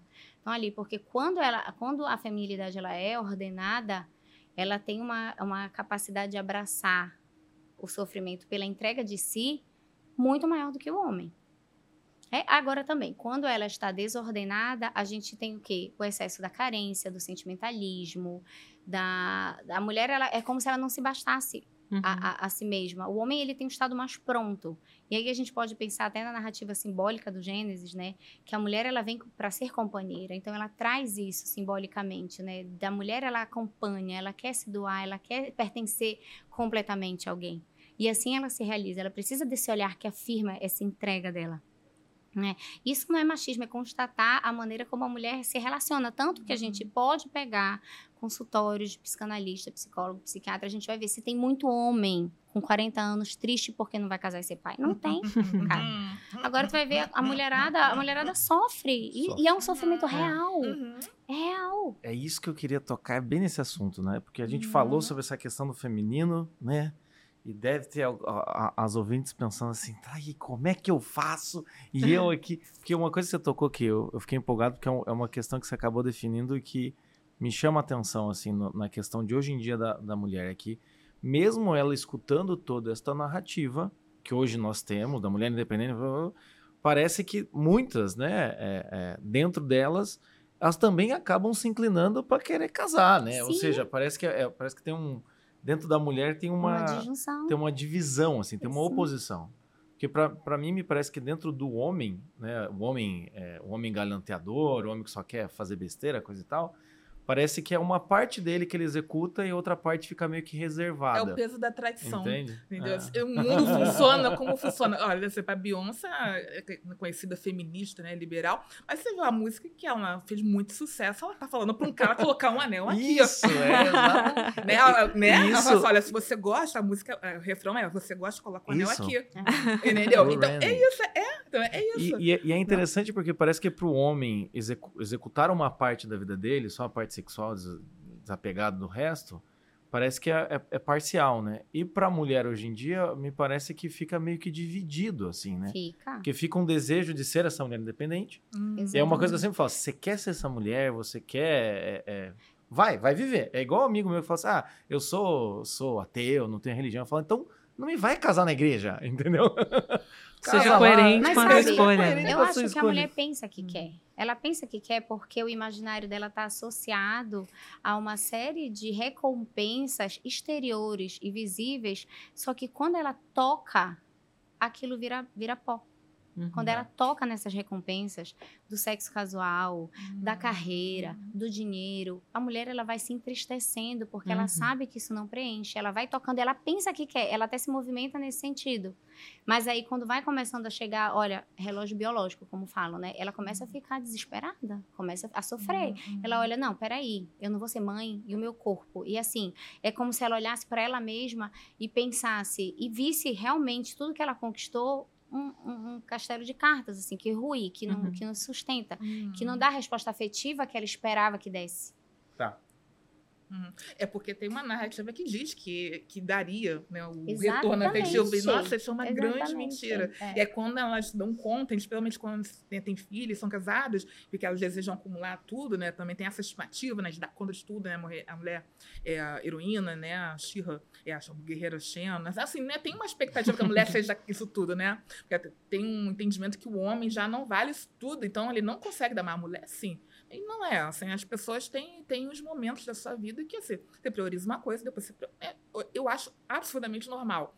Né? Mas, a, mas a, a, narrativa atual coloca como anormal a mulher dar um, uma priorizada numa questão, num determinado momento, e em outro.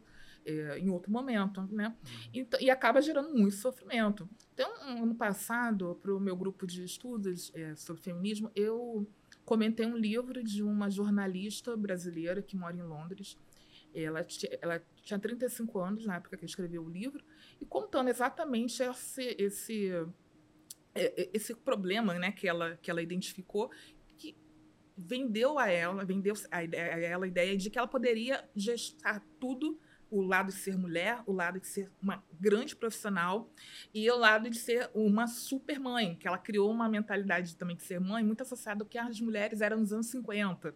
Então ela queria ser a, mulher, a mãe dos anos 50, a mulher de 2020, né? E a profissional de 2020 e quer dar conta de tudo da mesma forma e ela viu que não estava dando. Falei assim, nossa, o feminismo prometeu isso para mim. Como é que eu vou resolver isso, né? É, quando as mulheres se deparam que não vai dar, que não é possível, né? Ser, ser tudo ao mesmo tempo, uma hora você vai ter que ser uma coisa, uma hora outra, é, gera um sofrimento também, né? assim como as mulheres que é, não casaram, é, é achando que a carreira daria conta. Sim. E, e quando a gente vê essa questão, é, o que me chama a atenção é, é que como, como a Leslie falou, né? Essa ideia, que às vezes até de brincadeira o pessoal fala do tempo biológico, tá passando, hum. chegando perto dos 30 anos, né? Antes a gente estava conversando, eu vejo muito esse perfil da, da mulher solteira de 30 anos que quer viver a, a castidade, e tá procurando alguém e não tem homem e às vezes até eu mesmo recebo em caixinha mulher falando assim: "Ah, já tá batendo os 30 e eu não tenho meus filhos ainda. Não vejo a hora de casar, né?" E eu sempre tiro sarro e falo: "Ó, né? Você tá falando entre idade, casamento e filho. Faltou um negócio chamado marido aqui no meio desse eu, eu, também falo, uma vez eu falei para uma paciente, ela ficou um pouco irritada. É, eu falei para ela: olha, quando a mulher não gosta de ser tratada como objeto, isso realmente não é bom, né? De forma alguma. Mas o homem também não gosta de ser tratado como um objeto do você vai ser o meio pelo qual eu vou ter filho. Exatamente. Entende? Isso é um problema então, sério. É, é um problema. O homem também olha e fala, mas por que eu e eu aqui no meio dessa história, né? Que você falou dessa coisa da, dessa integração, assim, né? Verdade. É, mas o que eu queria trazer é como quais, quais seriam os primeiros passos, talvez, dessa, dessa mulher que está nos escutando, em que dentro da cabeça dela, com clareza ou não, estão todas essas balanças, ou até daquela que está nos escutando aqui, seja muito bem-vinda para você que só veio aqui achando que você ia encontrar polêmicas. É... como que a gente faz esse primeiro passo para alguém que está tentando organizar a cabeça e está tentando, então, é, conseguir fazer algo mais sólido vindo dessa tradição. Como que a gente vai começar? Como é que a gente começa, Laís? Como é que você acha, assim? Tá falando da mulher solteira? Isso. Então, ela tem que estar tá muito inserida na sua realidade. Tem que estar tá muito, eu acho que é um perigo, ela, que é um perigo muito feminino, tá? É um, um, perigo, um perigo da psicologia feminina, é a projeção, a imagina, imaginação e a idealização de um cenário em que ela vai encontrar é, e que ela vai ser feliz nesse momento. E isso, inclusive, esse perigo, ele atinge, inclusive, as mulheres casadas que acham, por exemplo, ah, eu não queria trabalhar fora, eu queria ficar em casa, mas a gente não tem condição, meu marido não pode me sustentar, meu marido não apoia, ou então quem está em casa, ah, eu queria trabalhar fora. O fato é que há uma insatisfação humana, porque a nossa realidade, por melhor que seja, né, algumas pessoas são mais felizes, têm condições mais fáceis do que outras, mas ela nunca vai nos saciar plenamente. Mas um, uma coisa que é a chave da infelicidade é você viver projetada numa imagem e no ideal de, de futuro que pode não chegar nunca. Então, o que você precisa fazer é viver muito bem o seu momento presente, se fortalecendo espiritualmente, intelectualmente e sendo aberta à realidade com a, sua, com a sua própria vida. Seja um dom, viva a sua maternidade espiritual como um dom à sociedade, às pessoas que estão ao seu redor. Você precisa se santificar no hoje, você precisa realizar quem você é no hoje. Você não, não, não pode esperar o dia que chegar um marido e que eu tiver meus filhos, eu vou conseguir ser mulher, eu vou conseguir me realizar. Não, você precisa fazer muito bem o seu trabalho bem feito hoje, estar atento às necessidades das pessoas ao seu redor hoje, porque com certeza Deus precisa de ti nesse momento, nessas circunstâncias. Eu acho que a gente tem que ter esse apoio, fincar o pé na vida espiritual e entender o que, que Deus quer de ti hoje agora né? Como eu posso ser útil, como eu posso me fortalecer e fazer é, e ter uma vida útil e, e, fecunda. A gente não é fecundo apenas quando tem filho, né? Então, a, a casar e ter filho é uma circunstância em que a gente se realiza de maneira ordinária, a gente a feminilidade. Mas a feminilidade, como eu estava falando, ela não se esgota nisso. Ela se esgota em quê? Se esgota no fato de que você é um ser aberto a, a, servir, a, a, contribuir com a humanidade, com seus dons, com seus talentos e com as suas características pessoais. Né? Então, eu acho que viver se, é se instalar na sua realidade, sem, é, sem ansiedade acerca de um futuro incerto. Porque você não sabe uhum. se você uhum. vai conseguir alguém. E outra coisa, a coisa que mais assusta um homem é encontrar uma mulher desesperada para casar e para suprir, responder todas as suas carências. Então, não é que a mulher também não é, é Seja individualista, pense em você mesmo, aproveite. Eu não acho que a saída seja aproveita para ganhar dinheiro, viajar, ficar linda, maravilhosa, já que você não vai ter filho, então vai ficar sarada. Não é, porque isso não vai te realizar, só vai te sinalizar sempre um vazio. Uhum. Mas te insere de uma maneira útil na, na, na, tua realidade mais próxima. Olha para o lado. Com certeza tem alguém precisando de ti. Tem, tem a, a paróquia está precisando de um catequista. Tem, uma, tem alguma iniciativa apostólica que vai precisar da tua contribuição. No teu trabalho, tu, tá, tu podes fazer um trabalho melhor, tu podes te, te enfim. Ou com é, a família mesmo, né? exatamente, pais, com os pais, você pode exatamente familiares. na sua casa, né? Uhum. Olha ao seu redor e pense, como eu posso servir ser útil, é, ajudar, contribuir com a minha vida, né, para essas pessoas. Elas precisam de mim. Eu não sou uma inútil no mundo, senão eu não existiria. Porque cada alma foi absolutamente querida por Deus e pensada e sustentada na existência por um amor que é finalístico, né? Que é um amor que tem finalidade. Então, realmente, se a gente não tem vida interior e não pensa que a nossa vida tem valor nela mesma, não por individualismo, mas porque ela é querida e amada por Deus com um propósito, com um projeto na história humana, a gente cai em desespero. A gente acha que a gente só uhum. vai se realizar quando tais circunstâncias que foram projetadas como ideais de felicidade vão é, recair. Então, e também não tomar decisões por precipitação. Então, assim, não tem que é, ah, pensar nisso. Então, eu vou. Ai, como eu, muitas mocinhas me perguntam: ai, meu sonho é casar, mas eu sei que ser médica vai ser muito difícil eu cuidar dos meus filhos. Então, o que você acha? Você acha que eu devo fazer medicina? Eu digo: claro, não sei nem se vai casar. Faz medicina, faz a tua vida. Segue uma coisa de cada vez. A cada dia baixa seu cuidado. Mas tem muita mulher que pensa: eu não vou tomar uma decisão profissional. Eu tenho nem namorado projeta completamente. Ou projetando os filhos que ela nem sabe se Exatamente. vai poder ter. Ou seja, nem casar garante. Exatamente, porque ela, ela acha que o sonho, que, que o sonho, ela quer ter controle total da realidade, assim, com base numa, numa e, projeção. E o triste é, é, que às vezes você tem que olhar e falar assim: olha, tenta a medicina, porque talvez nem médica, nem mãe não, não vai. Exatamente. Existe a pessoa ainda... acaba fazendo nada, né? Ela fica. É perigoso. Existe ainda o problema do vestibular, né? Tem, é. tem outra coisa no meio ali. Uhum, uhum. Aí ser médico ou ser mãe, qual que eu escolho? Cara, pega aí o que dá, porque... É. Não tem nem namorado, nem passou no vestibular. É. Tem os dramas. Gente, mas isso é real. Eu, eu recebo sei, mensagens de meninas de 16 anos. Mas você acha que é possível? Porque eu fiz medicina, então tem muitas que me perguntam uhum. isso. Eu digo, olha, quando eu fiz medicina, eu não não, fi, não deixei de fazer medicina porque um dia eu ia ser mãe, ia ter que. Não, um dia de cada vez, né? Vai uhum. realizando a tua vocação conforme as circunstâncias forem aparecendo. Uhum. E as decisões. E outra coisa, Deus dá a graça para cada decisão que a gente tiver que tomar naquele momento. A graça, ela é atual. Não tem uma graça para o futuro. Ah, então eu recebi uma iluminação porque daqui a, a sete anos eu vou encontrar meu marido. Então, não, eu, eu, agora eu fiz é, pedagogia porque eu vou fazer homeschooling daqui a sete anos. Não faça isso, não, não, uhum, não é, uhum. condicione a sua vida a projeções, idealizações, porque isso é a receita da frustração. Uhum. Tem um o padre que é meu diretor espiritual, ele sempre me diz que o diabo ele tem o costume de nos falar pelo subjuntivo. Mas Deus, Deus habita no indicativo. Exatamente. Quando ele fala assim, porque a gente fica nessas, mas e se eu tiver, e se eu, tanto no futuro, né, nesse, nesse subjuntivo futuro, e se eu tiver, e se eu tiver os filhos, e se eu encontrar um marido, e se eu mas esse si do futuro não está aqui. Ele, ele, ele tá nessa loucura de idealização, né? Exato. E o, o, o e do passado também. Esse subjuntivo passado também pode nos atormentar, ah, né? E se eu tivesse feito? feito? E se eu tivesse dado uma chance para aquele rapazinho? E se eu tivesse tentado medicina e a gente acaba condicionando a nossa vida toda nesse e se Exatamente. e esquece dessa graça tal que Deus é capaz de realizar hum, no presente, né? Exatamente. O que, que Deus quer de mim agora? Sem esquecer que eu, eu já tive um passado e que eu também vou ter um futuro, se Deus assim o permitir, né? E seja ele terreno ou, obviamente, um futuro eterno, digamos assim, né? Na vida eterna. Mas essa condição mesmo, assim, de enxergar as coisas a partir daquilo que Deus é capaz de fazer nas nossas vidas hoje, né? Quanto tem nos faltado isso, assim? Quanto a gente, eu acho que a mulher também, falando como uma delas, tem, a gente tem essa tendência mais assim um pouco do que os homens de viver, condicionar a nossa vida nas hipóteses. A gente Exatamente, tem uma capacidade é. hipotética tão grande é.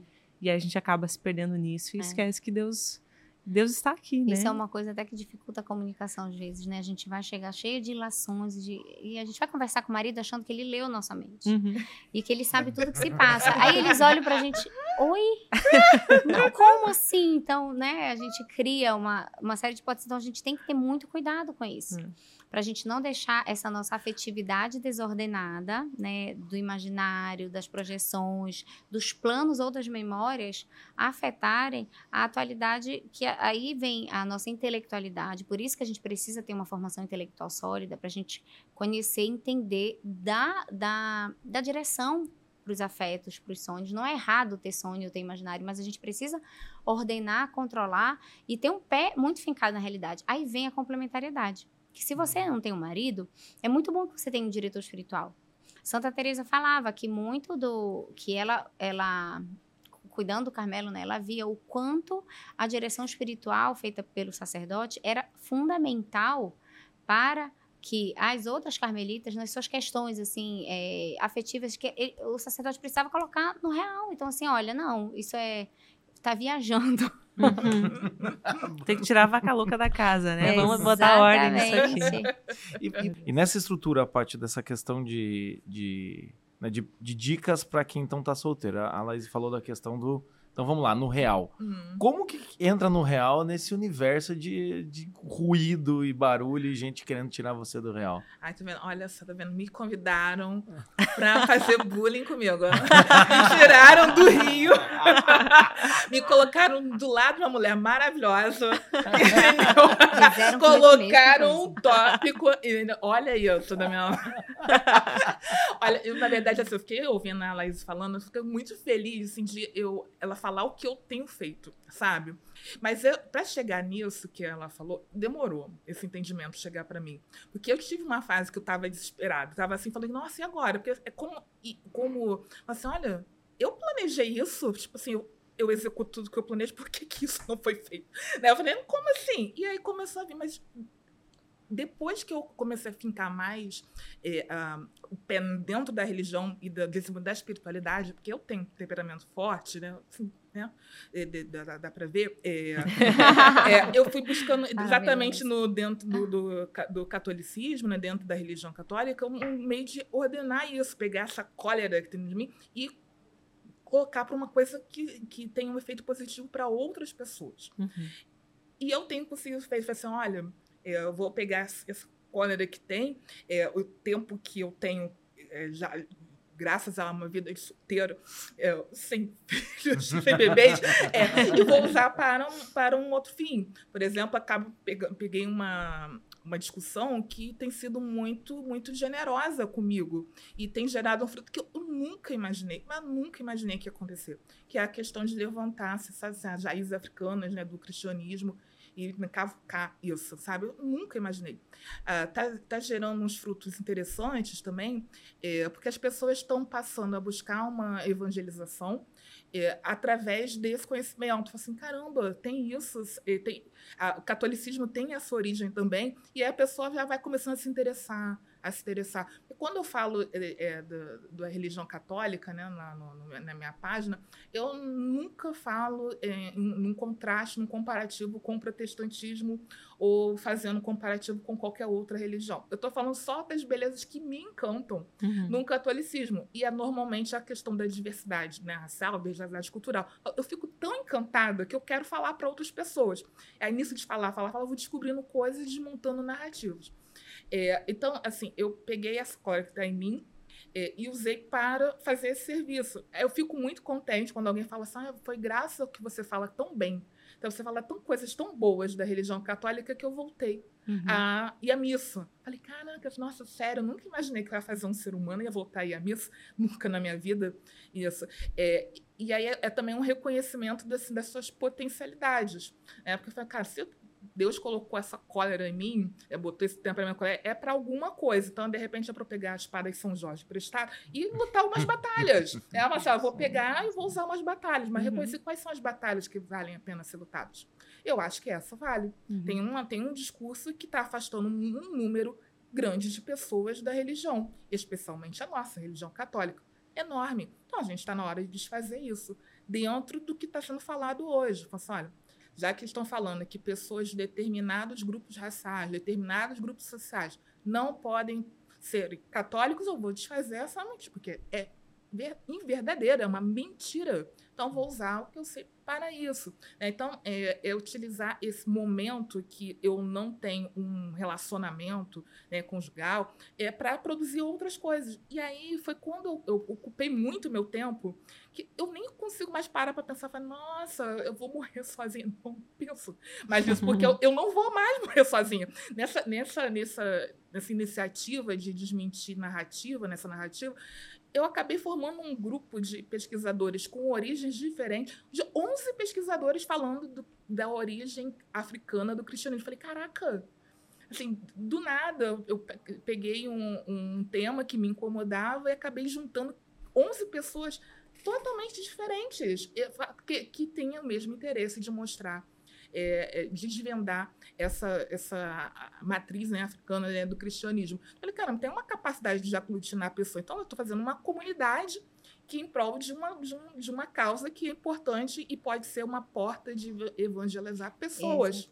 É e, não, e, não, e, não, nasceu na ideia do, ai, deixa que eu me ocupar enquanto não, não. enquanto Não, né? Nasceu espontaneamente, é, né? Não. E quando a pessoa fala assim, ah, você voltou à, à igreja católica, né? Depois de estar tanto tempo afastado, é por conta dessa visão de mundo. Eu falei, não, eu voltei porque eu sabia que eu precisava ordenar essa ira. Porque esse era um problema que eu que eu, eu notei em mim. Falei, não, tem uma ira que eu preciso controlar, tem uma virtude chamada temperança é, né, tá dentro do catecismo que eu preciso trabalhar. Uhum. Eu preciso trabalhar. Né? Depois de tanto tempo, né, eu consegui trabalhar. Eu falei, agora tem uma outra virtude que eu preciso trabalhar, que é chamada né, é fé e esperança. Né? Então, eu preciso uhum. trabalhar essas virtudes. Então, assim, mas é, foi uma iniciativa de buscar na religião uma coisa que eu estava achando que está faltando em mim. É, não era um, não é uma iniciativa assim, é, programada e uma coisa foi levando a outra. É, quando eu quis desmontar essa narrativa porque estava me incomodando, eu falei, caramba, tem, uma, tem uns aspectos dentro do catecismo falando de diversidade cultural. Inúmeros. Será que alguém tem alguém falando sobre isso? Será que as pessoas sabem disso? Será que as pessoas sabem que a nossa igreja tem seis ritos?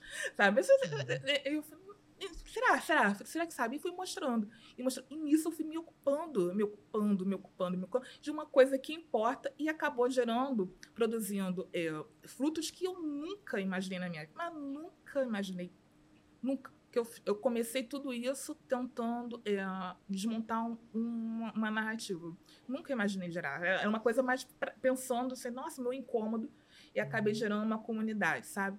É, na semana que vem, é, né, é, né, daqui a pouco, eu vou fazer uma palestra sobre isso, pro, a, a convite do Cardeal do Rio, né, ah. o Cardeal Dom Arani.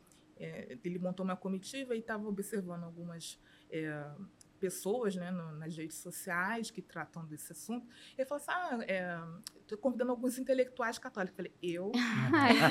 e agora eu sou intelectual católica? Muito prazer. Pati, intelectual católica. Mas claro que é. Eu falei, o que, que, é isso? desde quando? Quando é que isso aconteceu que ninguém me comunicou? Como que ninguém me comunicou que isso aconteceu?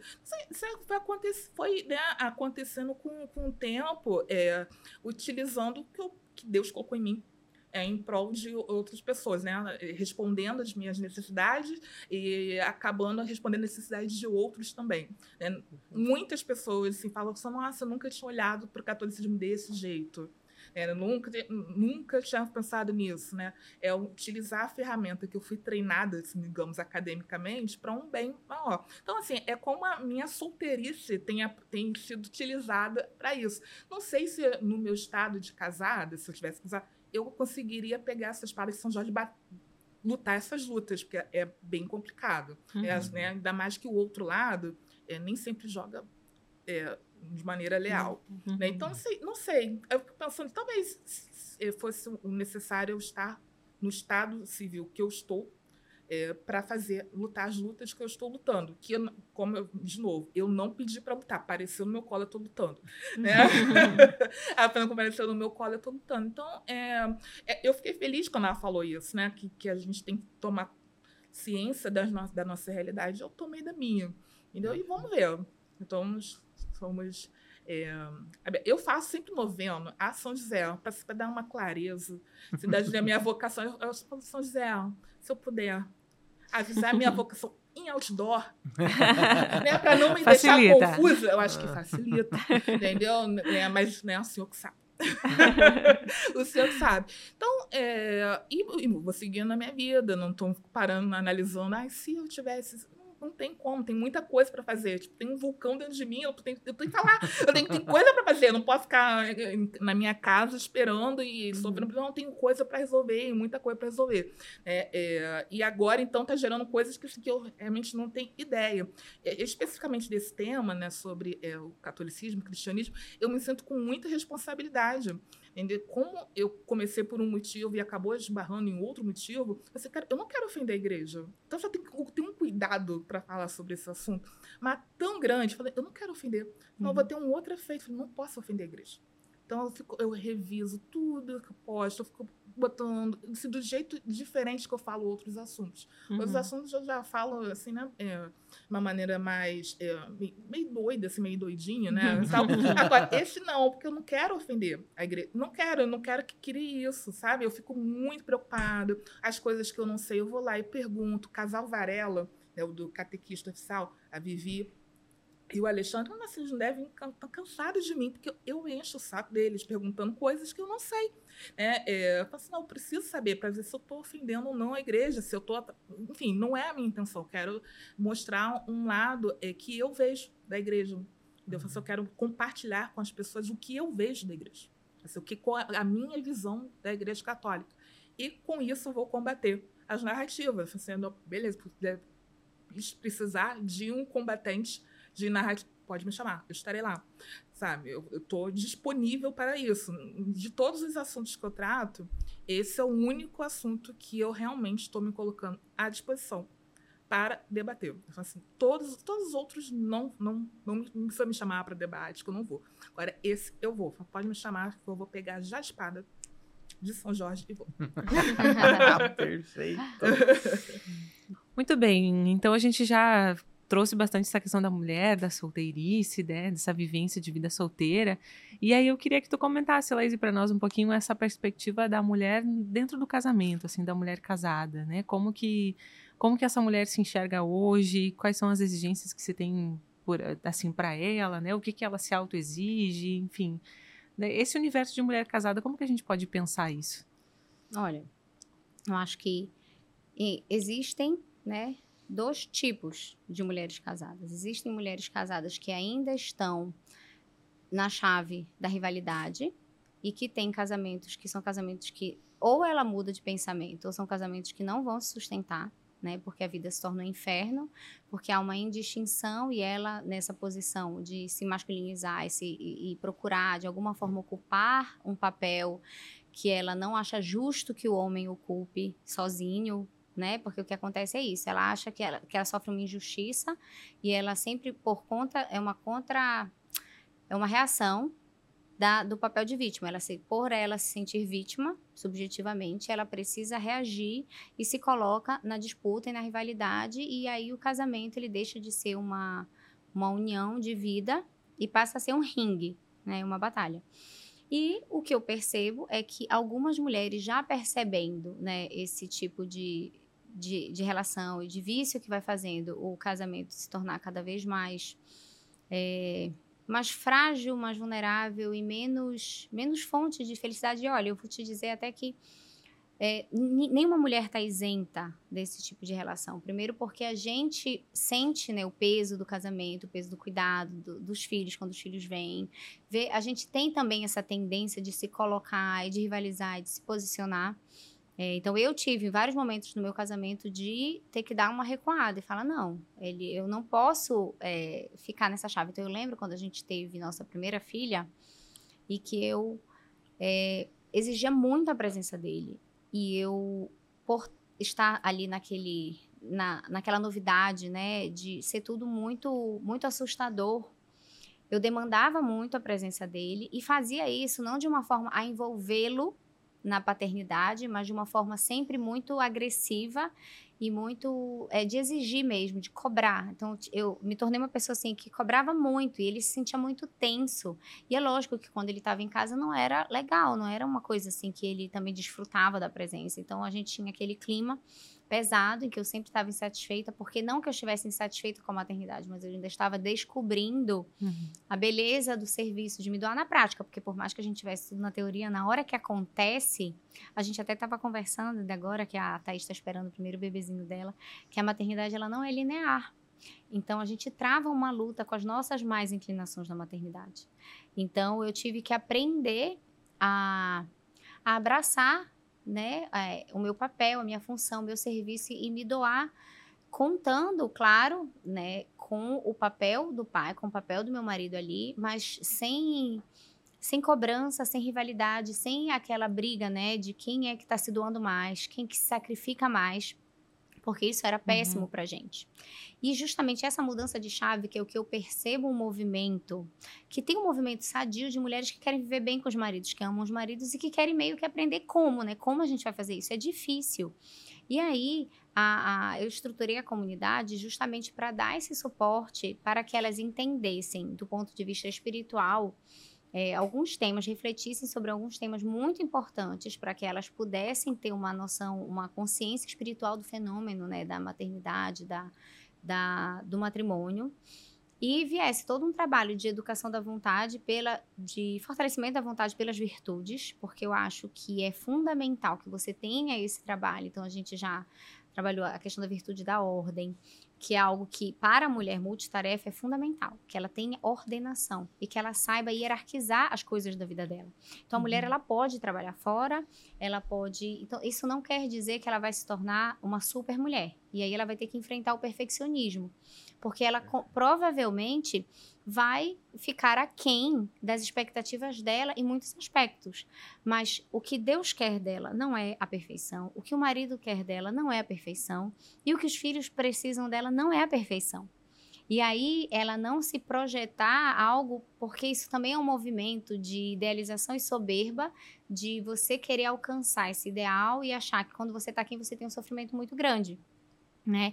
E aí vem o tema da culpa materna, uhum. do perfeccionismo, de eu não dou conta, eu não sou como aquela, como aquela mulher no Instagram. Aí começam as comparações, e as comparações, elas só fomentam a inveja, né? E depois, o que, que elas fazem? A blasfêmia, porque a gente começa a culpar Deus, ah, minha vida, você começa a praguejar, achar sua vida um inferno e achar que todo mundo é mais feliz que você. E quando você entra nessa régua da comparação com os outros, você só calcula o seu sucesso. Olha como isso é pernicioso. Você calcula o seu sucesso pelo insucesso de alguém. Você só sabe se você está indo bem quando alguém vai pior que você.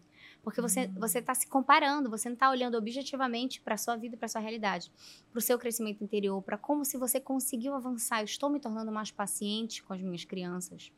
Uhum. Eu estou me tornando mais carinhosa com meu marido. Eu sei que ainda é difícil, então vem aquilo de você intencionalmente é, sedimentar os passos da sua vida, né, em uma vida interior sólida e que você tenha uma luta ascética que é, a luta cética da mulher casada é isso: como eu posso amar mais o meu marido e amar mais os meus filhos. Uhum. Isso não quer dizer que eu vou ser perfeita da noite para o dia, eu vou morrer imperfeita, mas eu vou me conectar com eles para que eles sejam um efetivo é, parâmetro do meu crescimento.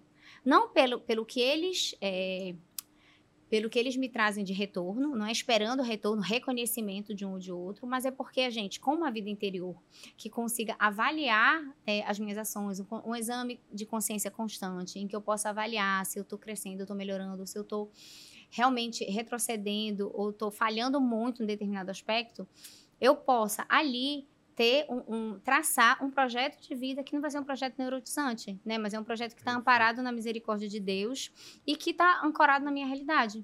E sem, mais uma vez, essa essa projeção da realidade do outro na nossa vida, porque a gente sempre acha que ou a gente sempre tem nessa né, expectativa de que as mulheres são mais virtuosas, elas, elas são mais bonitas, elas são mais satisfeitas, os maridos são mais apaixonados por ela do que os uhum. meus, os filhos são mais obedientes do que os meus. E a minha vida é um inferno. E eu só consigo ter prazer quando eu vejo que alguém é pior que eu.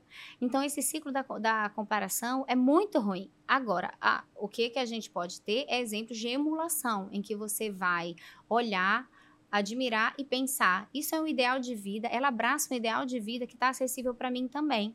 Eu não preciso competir com ela, mas eu simplesmente vou abraçar esse ideal e buscar viver na minha própria realidade, uhum. nas minhas circunstâncias, com o que o que Deus tiver mandado, com o marido que eu tiver, com os filhos que eu tiver ou deixar de ter.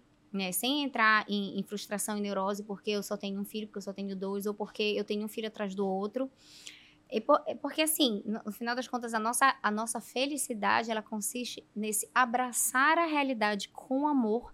E isso é muito feminino. Isso é muito feminino, porque o que é a essência do feminino? A gente estava falando, eu falei em termos mais, assim, antropológicos e espirituais, de uma antropologia filosófica cristã, mas o feminino é você acolher a semente da vida, transformar e devolver isso vivificado. E você faz isso com o sêmen e você faz isso com a realidade da vida.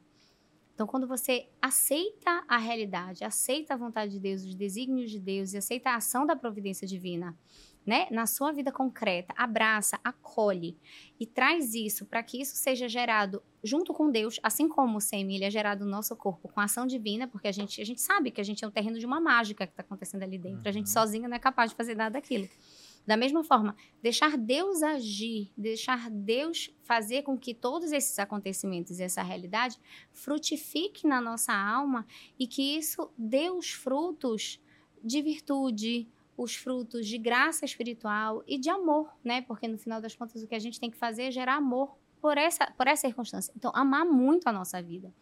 A gente precisa, né, para que a gente saia desse sofrimento, dessa neurose, do perfeccionismo e da culpa, é entender que a gente está na melhor circunstância. Claro que a gente pode lutar para melhorar a nossa circunstância, mas é a nossa circunstância que a gente vai melhorar.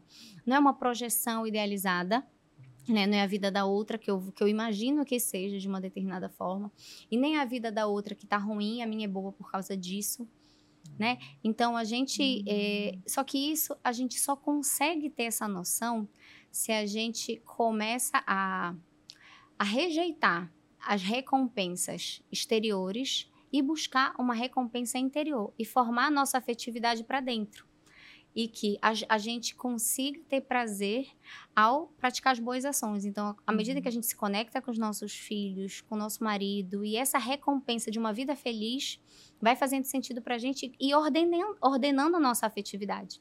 Então, é, é, é realmente é um processo, é, um, é uma construção que tem como base a vida espiritual, a vida moral em cima, né, que é a luta para adquirir as virtudes que nos faltam, porque como disse muito bem a Paty, porque ela procurou a igreja?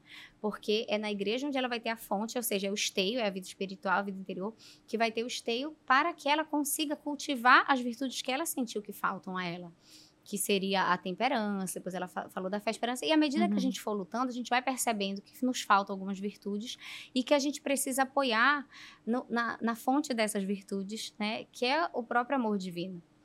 E com essa ordenação né, espiritual e moral, a gente precisa também trabalhar o nosso imaginário e a nossa afetividade, nossa emoção, nossa, nossas paixões, para que a nossa vida de esposa e de mãe não seja é, desencontrada com a realidade. Mas se a gente não tem esse esteio, a nossa emoção ela fica flutuando. Ela fica flutuando e fica é, vulnerável para essas influências, que por melhores que sejam, se elas não estão apoiadas nesse alicerce firme, elas se pervertem, elas se tornam né, ídolos, porque a gente também pode idolatrar personagens no, do Instagram uhum, e querer seguir muito. aquele modelo, ser daquela forma, quando na verdade o que Deus pede pra gente é amar a nossa vida. Então a gente acha que aquela pessoa, ela é mais. Porque saíram né, os ídolos cinematográficos, eu acho que a gente está falando muito mais para esse público que claro. tem como referência né, algumas influenciadoras uhum. e que podem. É, e que quando a gente faz assim, a gente começa a blasfemar da nossa própria vida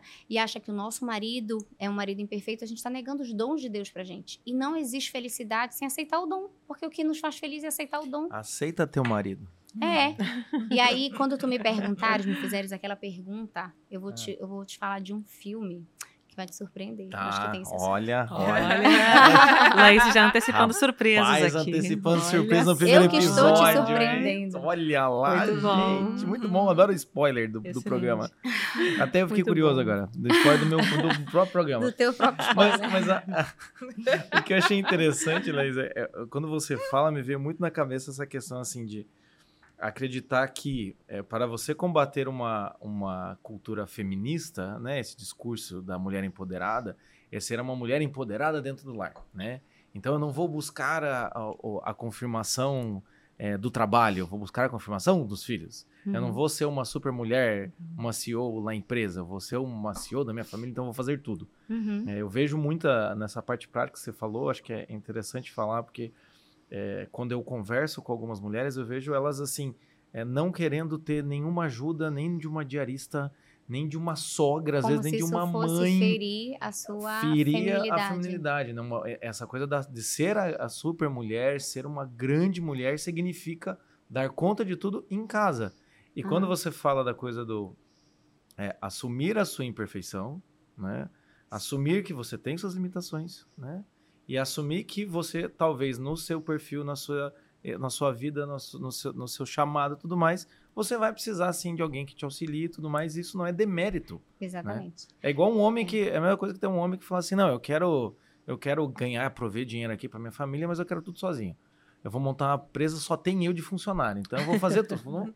se, se, um homem falar isso, qualquer pessoa fala: meu, contrata aí um um designer também não, na Aprende rede social. a delegar, né? A, aprende a delegar, você vai continuar sendo o chefe, né? Você vai continuar sendo, né? Imagine se a gente tá aqui, né? Você pega lá o, o, o Matheus Baza que teve ideia no biblioteca. Não, eu vou fazer tudo no braço, entendeu?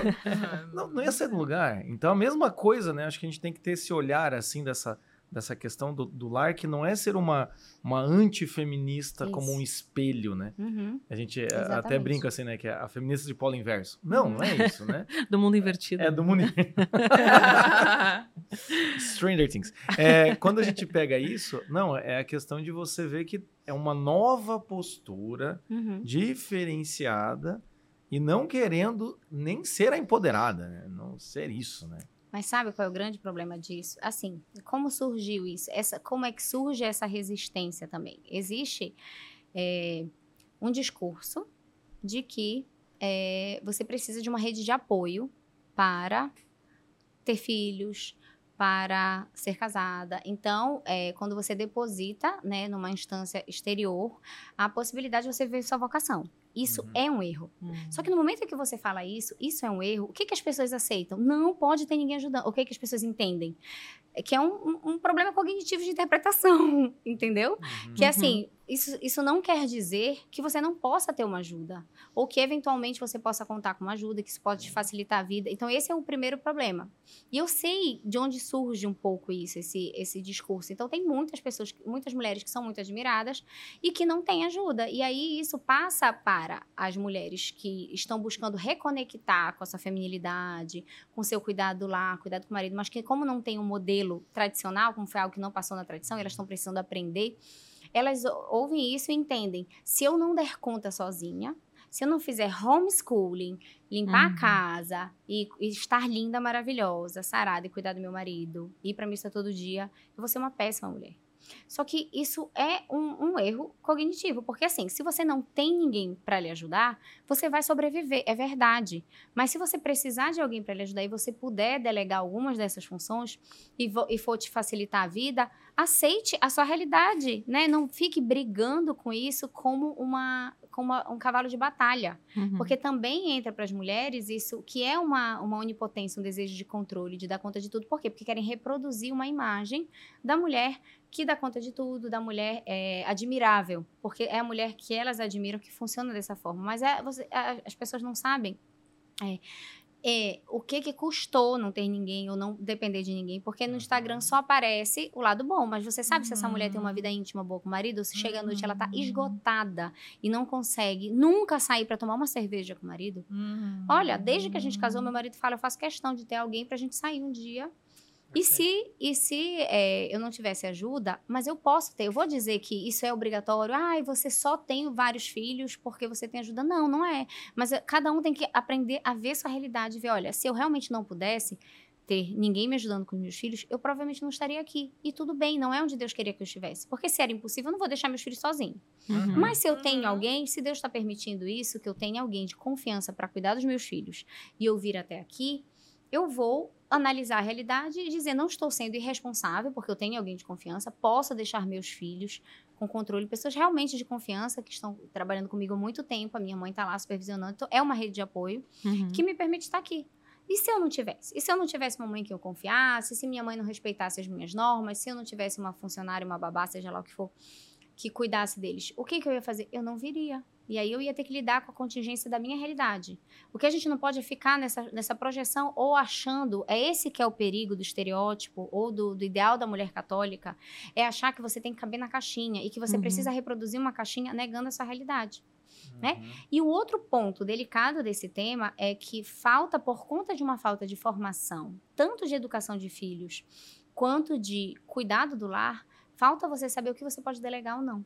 Então as mulheres elas hum. não entendem a dinâmica, elas não sabem o que elas podem fazer ou não, e elas não se sentem seguras ao delegar algumas tarefas sem se alienar da sua função e do seu papel essencial dentro do lar. Uhum. Então isso é muito importante, que ela entenda, olha, eu posso delegar a limpeza do quarto dos meus filhos, eu não preciso estar, se eu posso pagar alguém, eu não preciso limpar a casa inteira, lamber todos os vidros, porque eu posso, nesse tempo, estar lendo com os meus filhos ou eu posso estar é, com meu marido, Sim. né? Então, assim, se você pode contratar uma diarista, se você pode contratar alguém para fazer, olha, um esquema, uma, é, tenho amigas e já vi esse esquema funcionando assim, contrata uma cozinheira para ir uma vez por semana e cozinhar toda a proteína, né? Então faz carne, frango, peixe, sei lá, deixa ali congelado e você no dia a dia só tem que fazer aqui um macarrão, um arroz e feijão também dá para congelar. Sim. Preparar uma salada, isso é rápido. Ou seja, a gente tem que ter estratégias para que é, você consiga, na sua realidade, e aí vem a intelectual do lar, né? Você parar para pensar em como você vai administrar a sua casa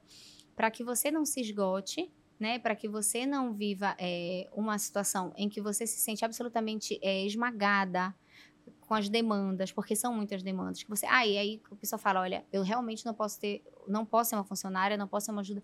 Então você vai ter que sacrificar algum aspecto de detalhe do lar né? Você vai ter que começar, sei lá, a comprar roupas para seus filhos que não amassem, para que não precise passar. Uhum. Então eu deixei do meu segundo filho não se passa mais pijama em casa, por exemplo, porque não dá. São quatro crianças, é. dois adultos, eu não tenho como passar os pijamas. Então a gente vai ter que abrindo mão de certas coisas, sem perfeccionismo, né? Então a gente tem que olhar a sua realidade e, come... e ter planejamento. Colocar assim, olha, as demandas da casa são essas. Pá, o que, que eu posso delegar sem que agora você vai isso é uma coisa. Eu nunca dou banho no meu filho, nunca dou comida pro meu filho. Bom, aí é complicado. Por quê? Porque a mãe ela se conecta com o bebê pequeno nesses momentos. Uhum. Ela educa e cria os filhos quando ela dá banho, quando ela dá comida. Então, você não pode delegar 100% disso. Então, ah, eu, como é que eu vou ensinar meu filho a dormir se eu nunca estou em casa? E a babá não segue o que eu falo. Então, tem algumas coisas aí você vai precisar tirar, se for o caso. É pensar mesmo. Eu uhum. vou tirar uma semana de férias para isso, porque isso é importante. Isso não é não é despiciendo, entendeu? Não é algo que eu diga assim, ah, eu vou gastar minhas férias para isso. Não, mas isso é muito importante. Uhum. Você acompanhar essa fase em que você vai sair de licença maternidade, ou vai, sair, vai voltar para o trabalho, uhum. e seu filho vai ter que dormir, fazer a soneca. A babá não sabe como, só eu que sei. Então eu vou ter que tirar um dia nesse final de tempo para ela repetir, reproduzir comigo todos os dias como se faz, para que ela saiba como fazer. E aí eu vou poder delegar uma função em que ela aprendeu e ela vai fazer igualzinho a mim. Você tem que aprender a treinar seus funcionários, né? Então, assim, existe uma gama, não tem como fechar. É isso que, que é importante dizer. E é muito bom porque eu acho que tem uma neurose moderna que é a neurose da ocupação, né? É, seja o homem no trabalho, ele tem que estar tá uhum. sempre tem que estar tá sempre ocupado e sem tempo, sem horário, várias demandas e WhatsApp torando, enfim. E uhum. muitas vezes pode acontecer na mulher, como você disse, assim, uma questão de que tá tudo bem, você tem condição de chamar alguém que faça lá lavar louça, entende? É, eu tenho a visão de que assim, eu acredito que o seu filho, se a louça foi lavada por alguém ou por você, não vai fazer diferença. Exatamente. então, assim, mas aí a pessoa não tem aquele olhar de, como você disse, da. É, é, adorei o intelectual do lar, mas é dessa gerência da casa, Exatamente. de que, tipo, ok, ah, mas contratou alguém para lavar a louça, contratou alguém para lavar a roupa e cozinhar. E eu tô, às vezes, talvez até mesmo a mulher com essa mentalidade produtiva não consegue se colocar no papel da, da que está gerindo. Sim. Porque às vezes também, né, eu sou autônomo, então você contrata pessoas, às vezes a gente não consegue também fazer assim, ah, não, lá, o cara vai fazer o post por você. Uhum. Não, não, pera lá, mas não pode, né? Você parece que você tem que ter o controle de tudo, né? E aprender exatamente. a gerar exatamente o inverno, Isso. aprender a delegar. E né? sabe uma coisa que acontece também? As mulheres às vezes têm dificuldade de delegar essas funções porque elas têm dificuldade de se conectar com o filho e com o marido. Então, enquanto ela está ocupada, ela não está sendo demandada para essa conexão. Então, ela está fazendo algo que está sob controle dela, que ela consegue fazer, e ela não precisa lidar com a birra do filho, ela não precisa lidar com o filho que não está vendo televisão e ela precisa entretê-lo de alguma forma. Hum. Então ela não tem paciência de sentar e de brincar com a criança. Ela não tem a paciência de, de fazer o dever de casa. Por quê? Porque a criança dá trabalho. Porque, aí ela contrata uma professora particular, mas vai lavar louça. Entendeu? É muito melhor você sentar com seu filho. É claro que vai. Gente, o trabalho de casa ele é desgastante, mas ele é controlável lidar com seres humanos é mais difícil. Então, às vezes, tem mulher, tem pessoas que eu conheço, assim, que, ah, à noite tem que deixar a casa um brinco para ir deitar e o marido já tá dormindo, entendeu? Mas, na verdade, o que eu sinto é que ela tá fugindo, ela não quer encontrar com o marido, ela não quer né? Sendo que é um Se... momento tão importante exatamente, do dia, né? Exatamente, Esse É, então, assim, compra uma máquina lava-louça, joga tudo dentro da louça e vai, vai ficar com teu Vamos marido. usar os eletrodomésticos Exatamente, favor, né? usar as máquinas que facilitam também o trabalho. Então, ah, eu não posso hum. contratar ninguém. Então, vamos pensar, a questão é não se deixar tragar pelas demandas sem racionalizar, sem pensar e, e fazer uma gestão do lar é, racionalizada mesmo. E outra coisa que eu acho que é importante nesse ponto é, que tu comentaste, Laís, é essa quebra de estereótipo no sentido de que, às vezes, a, né, se a mulher trabalha fora e não tem como, né, às vezes a família não tem condições de arcar com esses custos de ajudas externas, enfim, o quanto faz parte também que o casal encontre essa dinâmica de, de auxílio mútuo, assim, de tarefas, né? Porque, ah, eu trabalho fora, meu esposo também trabalha fora, a gente tem uma demanda ali, então também a gente consegue pensar no, no, casal, assim, como essa parceria, né? Exatamente. Ou seja, a mulher não vai ser menos mulher se o homem ajudar a lavar louça. Isso. E o homem também não vai ser menos homem se ele ajudar ali uhum. naquela, ah, é naquela uhum. determinada tarefa, né? Uhum. E isso não é feminismo, nem machismo, nem nada disso. Isso é a vida a incluir, acontecendo. A né? incluir o marido dentro de casa e o marido, ele não. Isso tá aí, o que a gente estava falando sobre, ah, a gente não tem como não ter uma normalidade, a gente não sabe bem o que. Por outro lado, como a gente está tendo a oportunidade de criar uma relação conjugal muito mais saudável, né? Em que o homem pode sim. Então, às vezes eu falo pro meu marido, eu falo, olha, eu vou colocar, vou dar banho nas crianças. Faz um favor para mim, pra gente poder ficar junto. Aí tem que ter essa, essa, esse jogo de cintura. Uhum. Pra gente ficar junto depois e ser mais rápido. Porque quando eu sair do quarto e o bebê estiver dormindo, se eu chegar e a mesa estiver cheia de coisa, eu vou me incomodar. Pelo menos pra pia eu vou ter que levar. Então, vai logo tirando, aproveita, chama as crianças mais velhas, dá um encargo para cada um.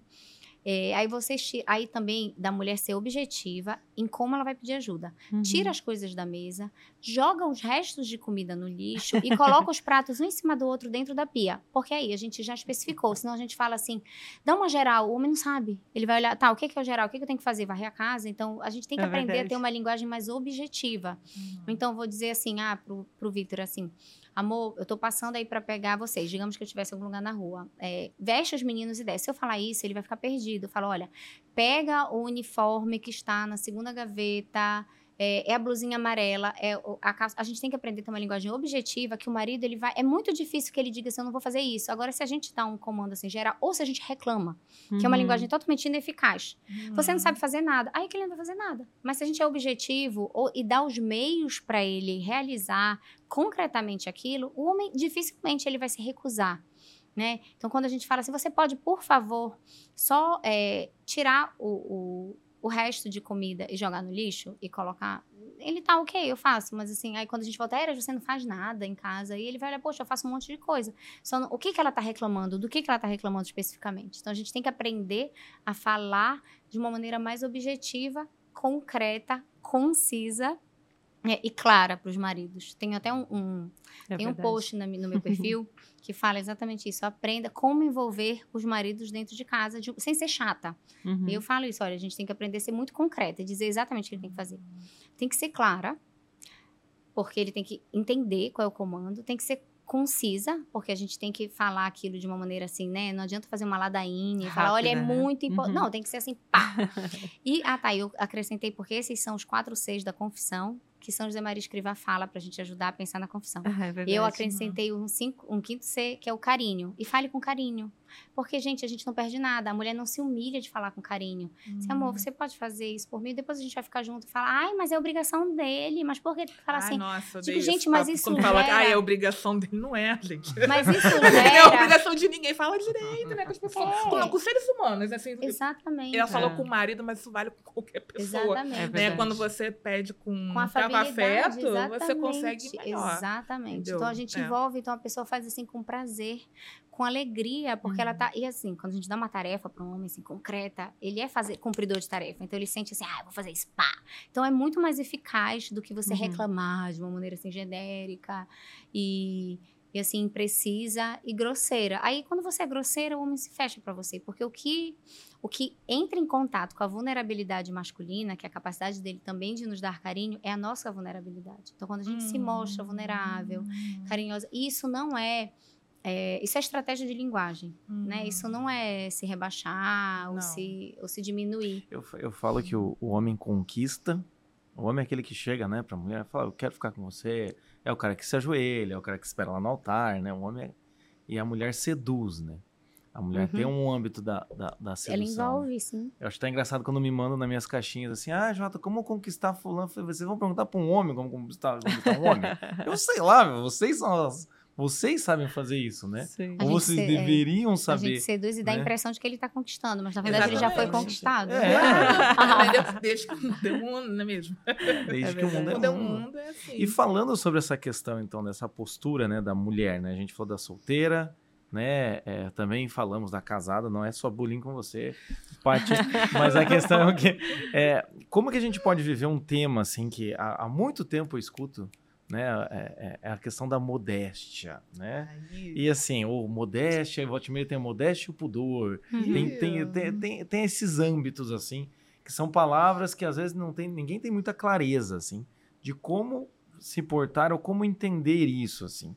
Paty, na sua experiência, como que você percebe essa questão, assim, do, dessa questão de modéstia, pudor, dessa postura que tem, parece que tem uma exigência, tem uma expectativa que esteja é, alinhado com a fé, obviamente, mas também que pode virar um fetiche também, né? Como é, é que você vê? Eu acho que está virando um fetiche. Tem um, uma bolha instagramica, né, como eu costumo falar, uhum. que tem alimentado esse fetiche, né? Entendendo que a modéstia é um, um conjunto de, de uh, vestuários, uh, indumentários, uh, que é para a pessoa, digamos, é viver uma melhor catolicidade. E não tem uma coisa nada a ver com a outra. Você está abrindo mão é, de, é, da compaixão uh, em nome da severidade. A pessoa tem tanta vontade né, de ser a melhor católica possível que ela acaba sendo legalista e, e sendo profana. Né? Então, e gerando um enorme sofrimento para uma comunidade inteira. É, eu tenho reparado que essa, esse fetiche dentro da modéstia atinge muitas jovens, muitas meninas de 19, 20 anos. Uhum. Muitas meninas. E que, na minha opinião, vai ter um efeito futuro muito negativo.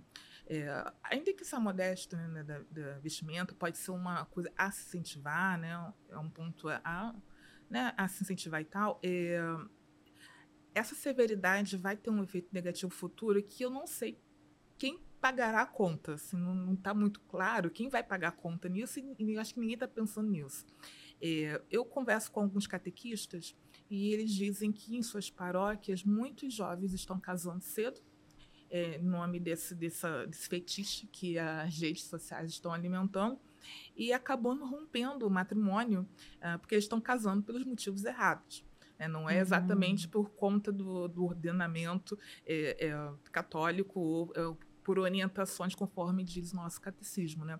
É, então, tem uma, um, imaginário criado, é, difundido nas redes sociais, que, no meu ponto de vista, ele é extremamente letal.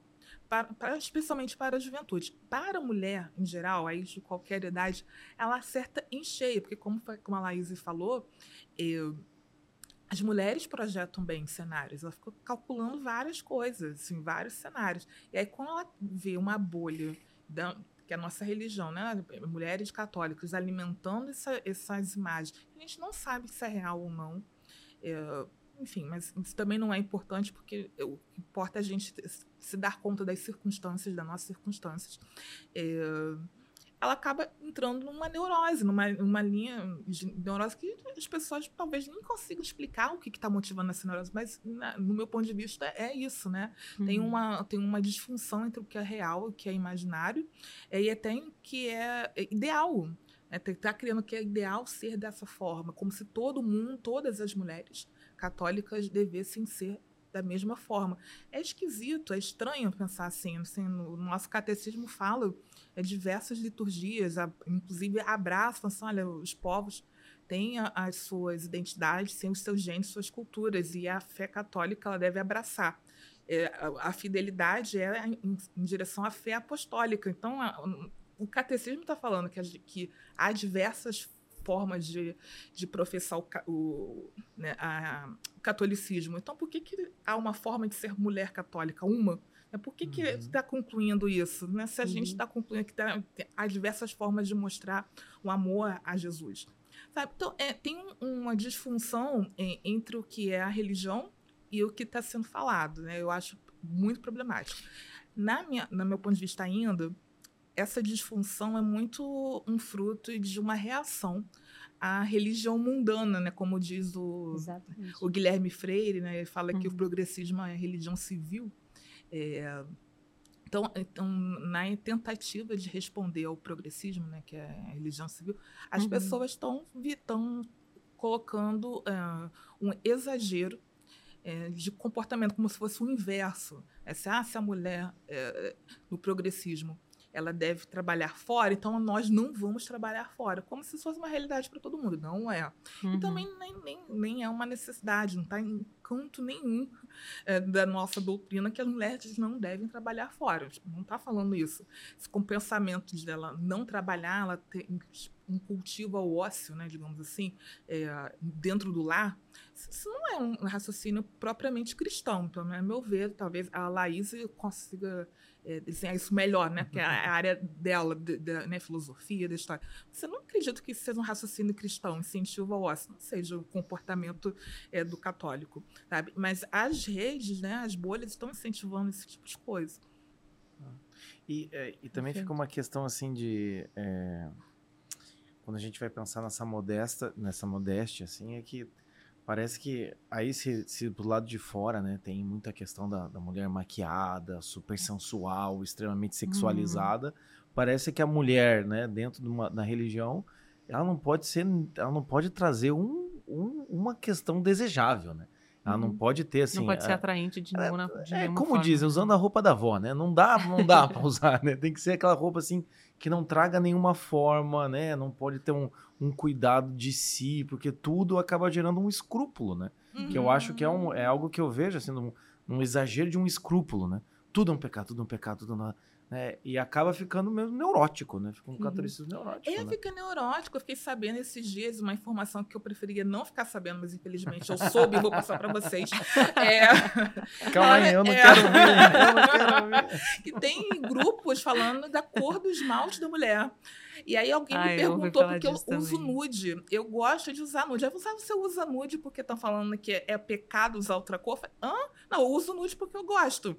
E aí tem, tem toda uma corrente aí que tá falando que não pode usar é, vermelho ou usar preto. Sim. Falei, gente, imagina São Pedro na porta do céu falando, olha qual cor do esmalte Não é assim, sabe? Não, tem, uma conotação como se fosse só pudesse entrar no céu.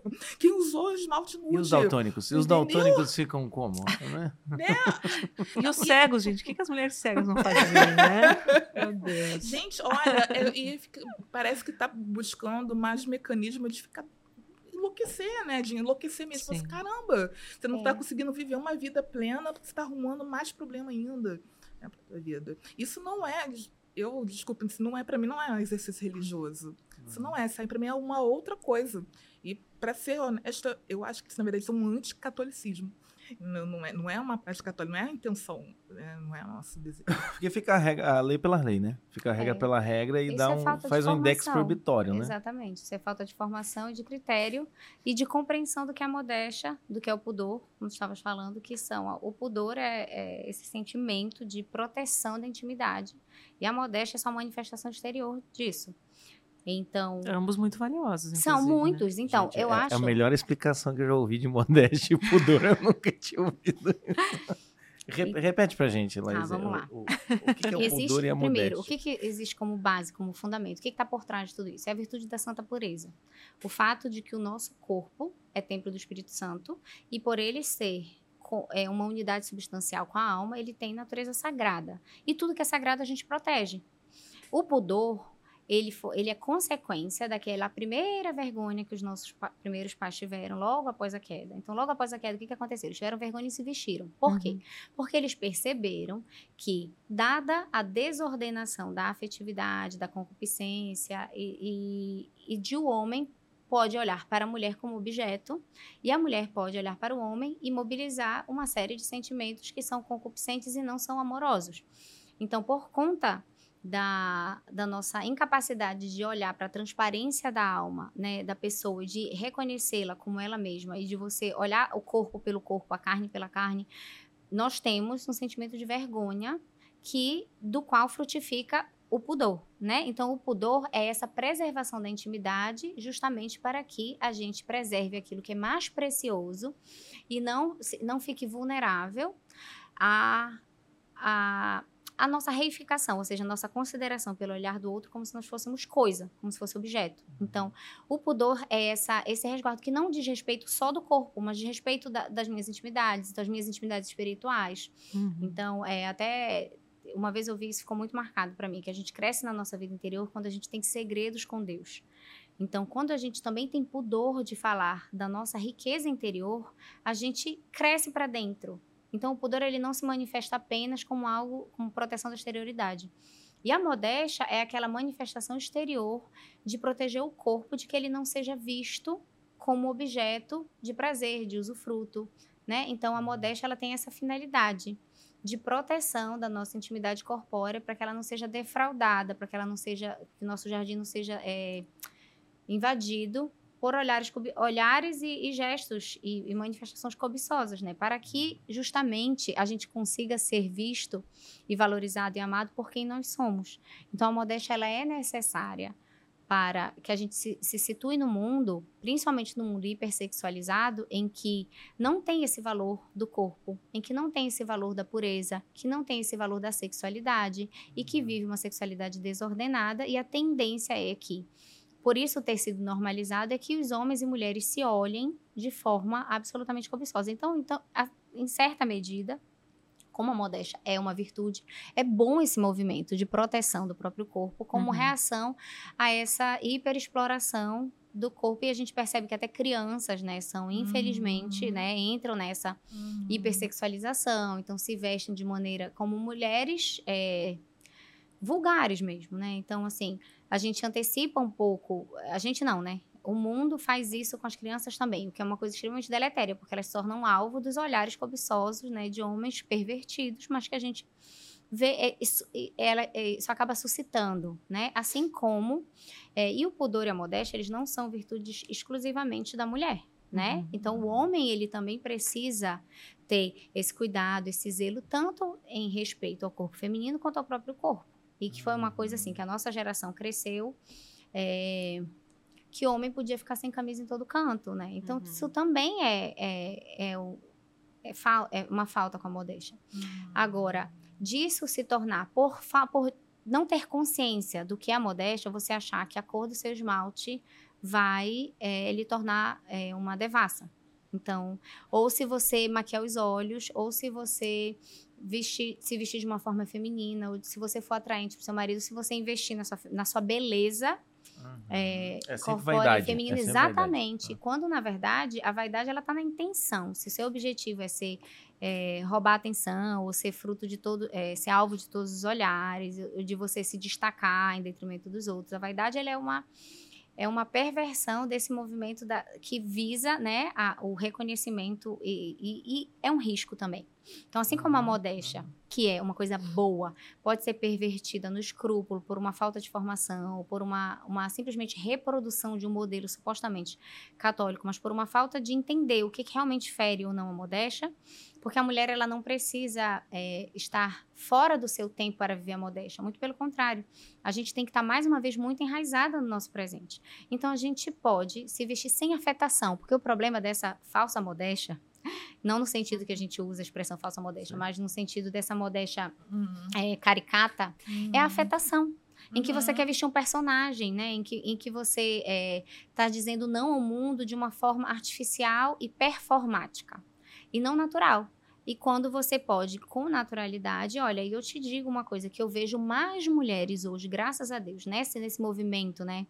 Nesse movimento de reaproximação da igreja católica, eu vejo, eu não sei se é o meu meio, tá? Mas eu vejo mais mulheres que acertam a mão do que erram. Então, eu tenho muitas amigas assim, que sabem se vestir de modo elegante, que são bonitas, que, é, que respeitam o próprio corpo, de, de, até o ponto de eu realmente, eu não normaliza para mim uma mulher com decote muito profundo, com os seios muito amostros. Eu acho isso muito estranho, porque no meu meio eu não vejo isso mais, uhum. graças a Deus. Então, existe já uma conscientização e, se Deus quiser, uma tendência a acertar um pouco esses ponteiros, de não ir nem para um lado nem para o outro. Uhum. Então, a gente falava, por exemplo, ah, da Santa Diana, né, a Santa da calça. Então, usar calça, qual é o problema de usar calça? Uma calça, ela pode, inclusive, ser mais modesta do que uma saia se você for para um ambiente que você vai correr com uma criança para cima e para baixo, que a não ser que você use um short por baixo, você vai ficar muito mais vulnerável a aparecer. Eu, como quando eu saio com meus uhum. filhos, eu tô de calça macacão, por modéstia. E não é por. por, uhum. por é, entendeu? Não é porque Perfeito. eu acho, ah, é uma veste masculina, porque eu quero estar na moda, isso, aquilo, ou porque eu me adaptei ao progressismo, porque eu quero ser uma mulher moderna. Não, não é isso. É porque eu sei que eu vou me movimentar com mais liberdade. Porque Santa Joana d'Arc usou roupas masculinas? Porque ela queria. É, não, porque ela vestida de, de homem ela se protegia dos olhares dos outros combatentes ali no, no exército, dos outros militares. Eles uhum. olhavam para ela e eles tinham um respeito diferente por ela estar vestida com roupa de homem. Tinha, também tinha a graça divina, porque todos eles falam que eles, quando eles olhavam, eles não conseguiam ter cobiça, mas ela, a posição dela era se vestir como homem porque ela percebia que ela ia ser mais protegida, além da mobilidade das batalhas e tudo. Mas quando ela e já que, é presa, inclusive foi uma orientação de São Miguel Arcanjo. Sim, né? porque exatamente. ela realmente recebe essa orientação divina. Isso. Então não foi nem ela que pensou, ah, como Isso. que eu vou proteger meu, né, meu pudor, minha modéstia em campo de batalha. Não foi nem ela que teve a ideia de se vestir e com roupas masculinas. E quando ela depois é presa, né, para e, e ela está sendo sofrendo o processo dela é, por heresia, que uma das cláusulas era essa, que ela se vestia de homem, e que ela diz, é, aí tem toda uma fraude no processo, e que ela se comprometeria a voltar a vestir as roupas femininas. E ela volta para o cárcere, ela percebe que ela não pode, porque ela está à mercê dos carcereiros e que ela precisava continuar vestindo da mesma forma. E ela veste não por desobediência ou por performance masculina. Então a gente tem que entender que a modéstia, ela é uma virtude e a virtude, quando ela se aplica à realidade, ela precisa analisar o caso concreto. Uhum. E existe uma modéstia da religiosa, existe uma modesta da mulher casada e existe uma, uma modesta da celibatária leiga também. Uhum. Porque a celibatária leiga, ela não é uma solteirona. Ela está no meio do mundo, ela exerce uma função, ela não precisa se distinguir pelo desleixo, ela Uhum. pode estar bem arrumada, mas é lógico que ela vai ter mais cuidado, né, para ser é, menos, como eu vou dizer, sensual, sensual nesse sentido, né? Uhum. Então, assim, Uhum. é, não vai usar, por exemplo, o ombro de fora, que é uma coisa que eu uso. Então, vai ter um certo cuidado mais, mas ela não se destaca, você nem percebe isso. Uhum. Entendeu? Por quê? uhum. Porque a virtude está em passar despercebido, que é aquilo que a gente já falava anteriormente, de estar enraizado na sua condição, quem eu sou, o que eu ocupo e para que eu visto. A roupa ela é um meio, ela não é um fim. né? Perfeito. E Perfeito. um outro, um outro risco que a gente corre é, em relação a isso, falaste da, de- da atratividade, da mulher ser atraente, é, são os dois extremos, né? É, o desleixo e o outro é a, a- esse exagero. Então, a mulher que pensa demais nisso. Outro dia circulou pelas, pelas redes sociais católicas um vídeo de uma senhora que eu sei porque me mandaram muito. Eu não sei quem ela é, eu não assisti o vídeo inteiro, eu já estava viajando com meu marido, então eu não sei qual é o contexto. Mas ela fala que é, a mulher tem que, que para ela ter uma vida de estudo, uma vida de oração, ela precisa se ver livre das superficialidades, das futilidades próprias da mulher, que ela tem que ela tem uma tendência à superficialidade, então não é para ficar falando de maquiagem de manhã, de paleta de cores, uma certa de... e muita gente me mandou porque eu no meu perfil trabalho muito essa questão da feminilidade também, do autocuidado, mas eu nem comentei com ninguém. Agora, se eu se se eu tivesse assim terreno, olha, ela tem razão. Em que sentido? A mulher ela pode tender à superficialidade e se perder nesse mundo também. Então, assim, é claro que ela, ela exagera um pouco, né? Uhum. Mas ela talvez chame atenção para uma série de mulheres assim que se perde. Então, eu vejo as minhas alunas ali no Instagram, ah, eu ainda estou um pouco atrasada nas aulas, eu não estou conseguindo ler o livro, porque a gente tem um clube de leitura. Tenho perdido muito tempo no Instagram. E a gente sabe que a mulher ela pode ter essa tendência a se perder eh, na superficialidade, ou no Instagram, ou muita coisa de moda. Então, a gente tem que saber que a gente tem que lutar a vida inteira pelo, pela essa justa medida da virtude. Nem cair na superficialidade e nem no desleixo. É porque corre o risco também da mulher, é, é, como você falou, né? Da coisa de também ela se perder ali comprando várias roupas em lojas Exatamente. modestas, gastando uma fortuna, Exatamente. gastando horas ali olhando, Horas, seguindo as é. influências, o vestido, Exatamente. e mo- mostrando, né? E o que você falou é interessante também, acho que vale lembrar.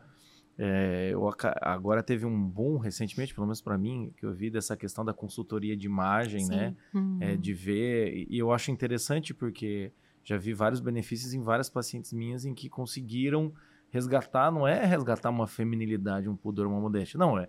Pela primeira vez, não é nem resgatar, é construir uma, imagem beleza. feminina. Pela Uhum. primeira vez, se achar bonita, Uhum. saber se vestir, né? Sim. Saber utilizar as cores e tudo mais. Uhum. Então é algo que a gente tem que ter um olhar, porque se a gente desse uma Muito. regra, né? Muito. Desse uma Exatamente. regra. é- é- Então pode ser extremamente benéfico quando aí se você tem uma vida de oração, uma vida de estar constantemente enfrentando esses assuntos diante de Cristo. Uhum. Então essas coisas a gente leva para oração.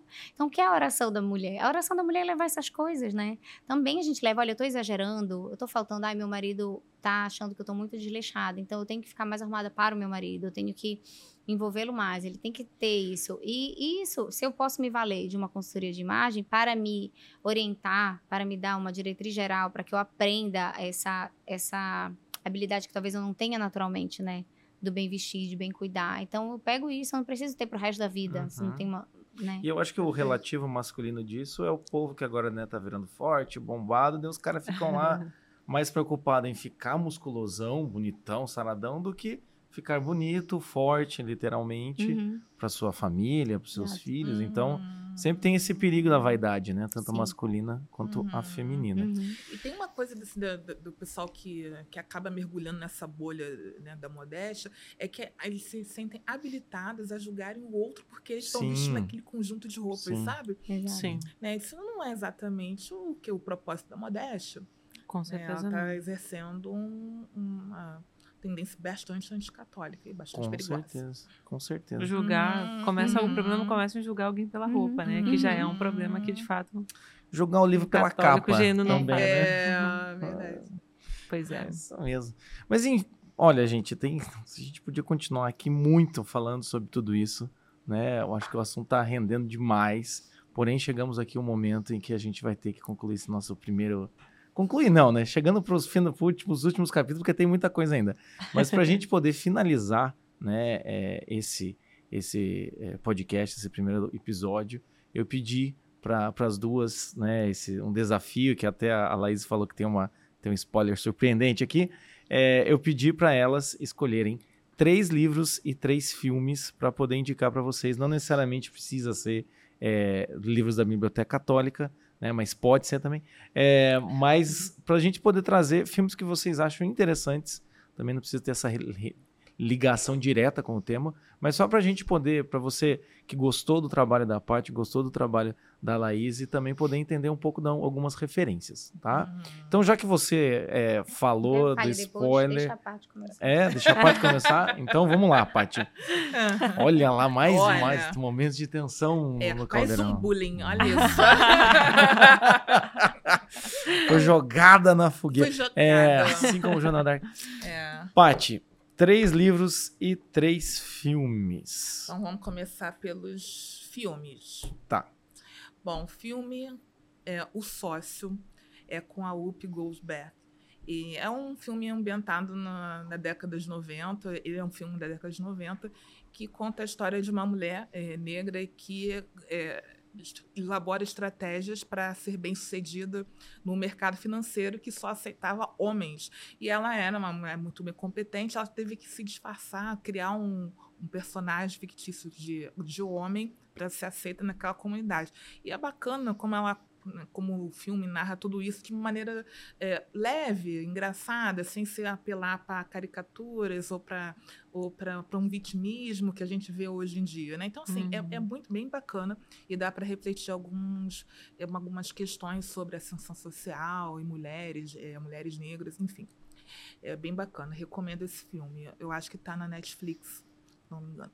É, o outro é Rainha de Katui, não sei se eu estou pronunciando Katui correto, é, mas é um filme com a Lupita Nyong'o, que trata sobre a história de uma menina, é um filme com, baseado em fatos reais, uma menina que é jogadora de xadrez uh, de Uganda, é, e ela é, conta, a, conta a história dela, como que ela, a família dela toda se envolveu para ela conseguir, de fato, é, ser uma competidora de xadrez. Ela é uma família extremamente pobre, morava numa, numa comunidade muito, muito pobre de Uganda. Como é que a, a família, a escola teve né, se mobilizar e também todo o mérito da menina, né, o talento dela para o xadrez. É, é, mobilizado para ela conquistar o que ela conquistou. Então, assim, é um filme bem bonito, assim, bem, bem leve, muito tranquilo. É um filme que dá para assistir com crianças é, maiores, né? Não crianças pequenas, mas crianças maiores. Bem bacana também. Super recomendo. Eu acho que tá na Netflix com certeza. Isso. Agora, o terceiro é Filhos do Paraíso, um filme que eu vi muito tempo atrás, minha, na minha primeira graduação. E, e, trata sobre. É um filme iraniano, trata sobre uh, dois, duas crianças, né, que, que uma perdeu o, o tênis e eles não tinham condições de adquirir um novo tênis. Então, eles pensaram como resolver aquilo ali, que os dois precisavam de um par de tênis. Aí eles ficaram revezando o único par de tênis que tinha, não tinha como.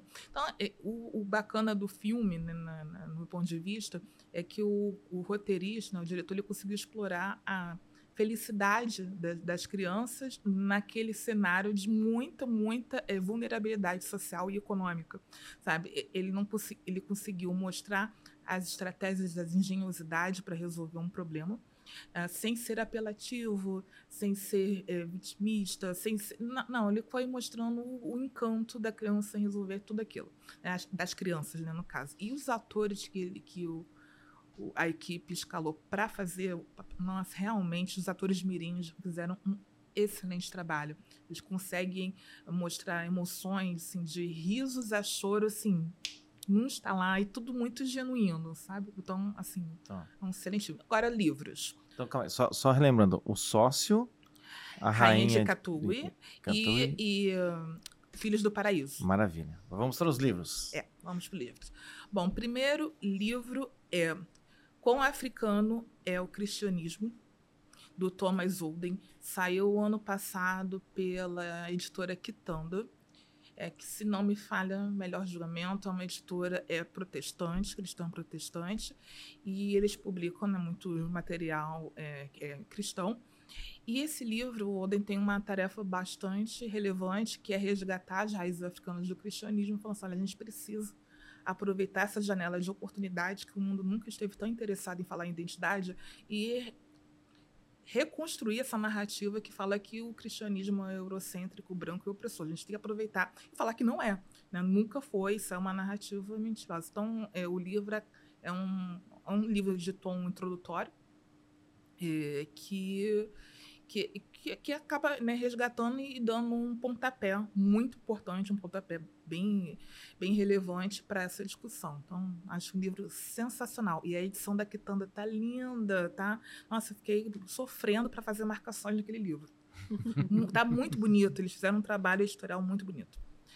O segundo livro é chamado é, Mulherismo Africano, que é da Clenora Hudson. Esse já é um livro mais teórico, que é, é, é curioso, poucas pessoas assim no, Brasil conhecem, mas tem, né, tem, já tem um movimento sobre, chamado mulherismo africano, é, que é, é, tipo uma resposta de mulheres negras a, a respeito do feminismo. É, algumas pessoas sabem, né, que me acompanham já deve saber, é o feminismo sempre acabou marginalizando mulheres negras, mulheres pobres, e ao longo da história as mulheres acabaram construindo alternativas não só mulheres uhum. negras, mulheres não brancas, né, digamos assim, é, alternativas de um ativismo né, é, focado em, em questão de gêneros, em mulheres. E um deles é o mulherismo africano. É, ao contrário que muita gente pode achar, há muito do conteúdo desenvolvido por essa autora que tem, que tem uma convergência com o cristianismo, sabe? Então, assim, há muitos elementos ali que valem pelo menos a reflexão. Então, recomendo muito esse livro, Mulherismo Africano. E o terceiro livro, eu vou recomendar o meu livro.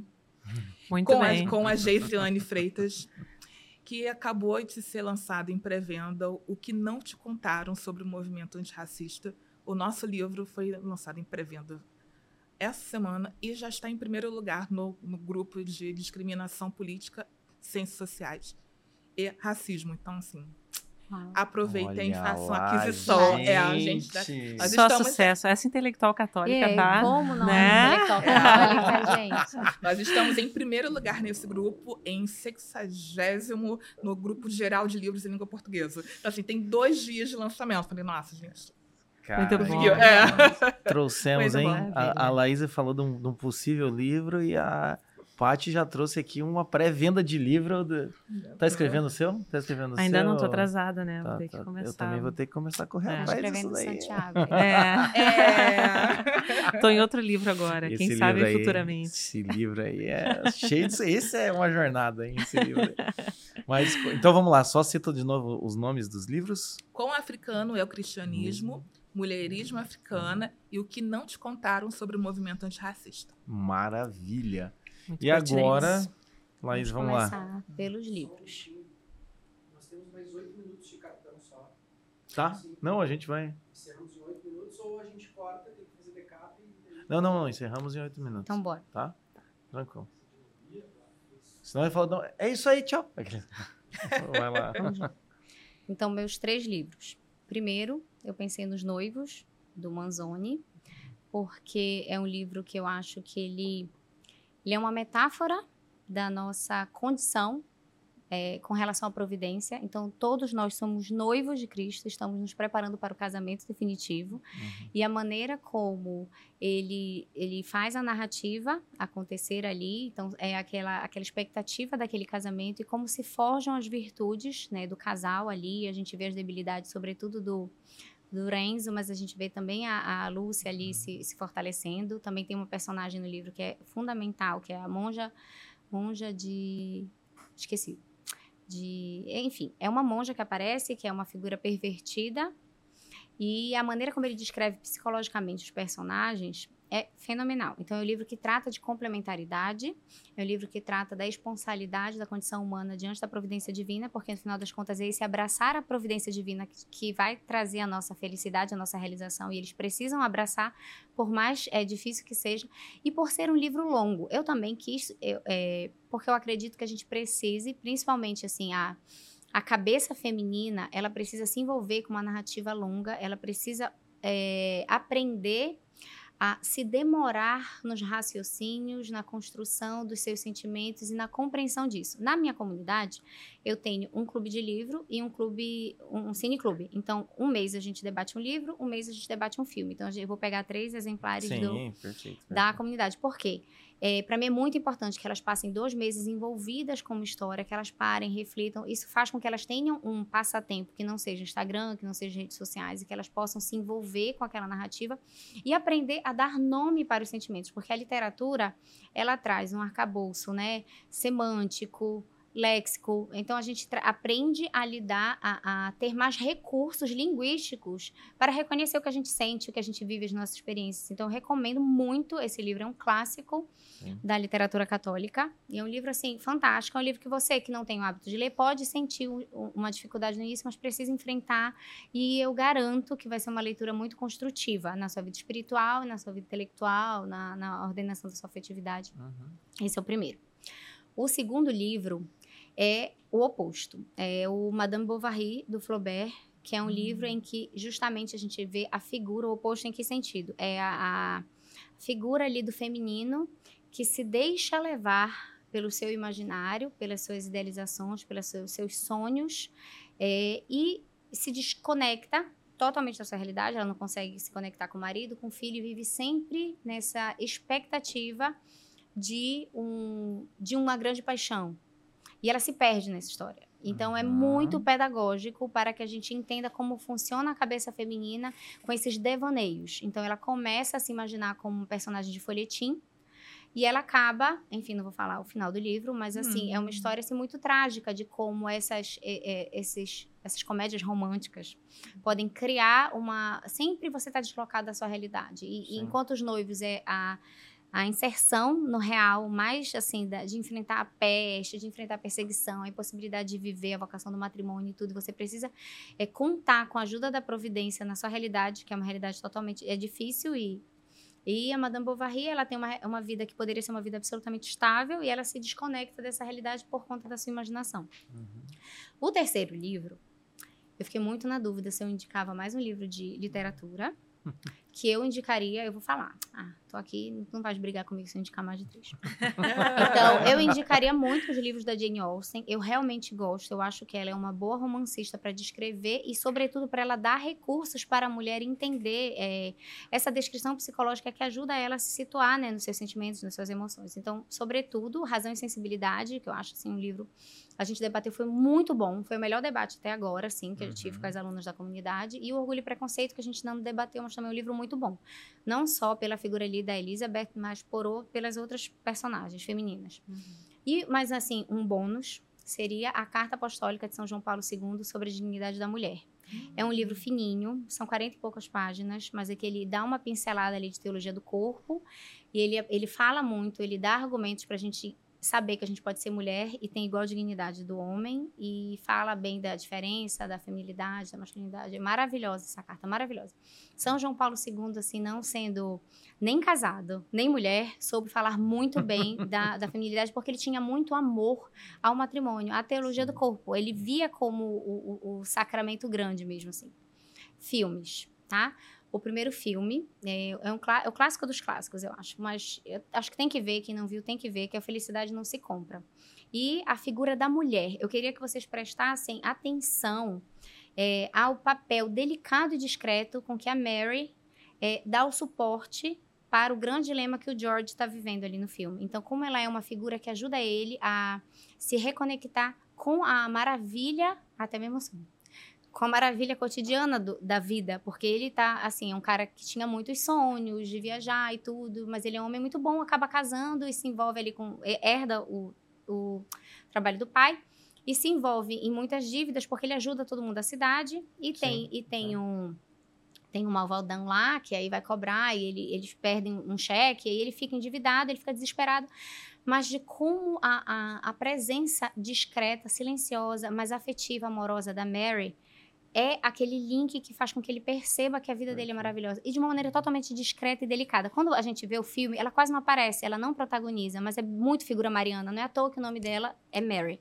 E o segundo filme que eu pensei foi A Festa de Babette, porque eu vejo na, na Babette ali, na, em toda toda a doação que ela faz, toda a generosidade. Eu vejo uma figura feminina que vive a maternidade espiritual de uma maneira muito franca, sem que isso esteja ligada a uma a figura da religiosa, mas de como a mulher pode viver, se conectar com as demandas e com que ela percebe que é uma demanda social, né, que tem aqu aquelas famílias que nem as próprias famílias percebiam que tinham, mas ela percebe a falta de alegria, a falta de prazer. O que a Babette está ali é, é derramando prazer sobre eles, né, e oferecendo o que ela tinha de melhor para dar. Então, é aquele olhar atento de quem recebeu o acolhimento e, e transborda em gratidão e generosidade. Então, eu vejo o, a festa de Babette como um exemplo de, de feminilidade e, da, e da vivência da maternidade espiritual sem estar vinculada né, à maternidade biológica. O terceiro filme, que é a grande que é o, surpresa. A grande surpresa. Olha. Então, a gente nem é tanto assim. É só porque é uma coisa meio inusitada, porque é um desenho animado, que é a Bela e a Fera. Então, Porque a Bela e a Fera, se a gente for reparar, né, com um olhar, é, com esse olhar da, da, do que é o feminino, ela, no, no melhor estilo, ela acaba, primeiro, ela rejeita o bonitão da cidade porque ela não cai no estereótipo, ela não tem a, a, ela não entra na rivalidade com as outras de se colocar na posição de cobiçada ela tem uma vida interior que é decorrente do hábito da leitura, então ela, ela almeja coisas maiores, ela não quer viver naquela pequena cidade, não porque ela viva idealizada, mas porque ela vê que a cidade tem valores baixos, valores mesquinhos, e ela tem uma alma grande. Uhum. E ela se coloca numa situação por sacrifício, ela se sacrifica pelo pai. Então o pai está preso, ela fica no lugar do pai e ela fica no lugar assim horrendo, com uma fera ali, mas ao mesmo tempo o que, que ela faz daquilo? Ela transforma. E ela no início ela sofre, ela resiste, e depois ela se enraiza. E ela deixa, ela se deixa, ela transforma o ambiente, né, no sentido em que ela vai começando a tocar os personagens e ela se vincula e ela transforma a fera. Então, é aquele olhar que, como diz Chesterton, ama. É, então, você precisa primeiro ser amado para se tornar amável. Então, ela consegue é, ver nele algo de bom pelo simples fato, primeiro, ela começa a ver ele como um, um, ser que merece ser amado. Então, independente das virtudes, ela começa a se abrir para ele. Aí depois, quando ela tenta fugir ele volta e ele, ele a salva, ela realmente percebe, olha, tem, tem uma semente de bondade e ela cultiva, ela frutifica essa semente de bondade e ela é capaz de olhar para além da aparência, primeiro é esse enraizamento. Na realidade, olha, eu sou, sou prisioneira aqui, não adianta ficar é, sonhando com o dia que eu vou sair daqui, eu vou viver da melhor forma possível. E ela encontra o amor ali onde, é, onde não se esperava. Uhum. E eu uhum. penso nisso porque eu sei que os contos de fada, eles têm um papel na formação do imaginário e às vezes você fica esperando o príncipe encantado, uhum. quando na verdade você pode cultivar. Então, ame seu marido.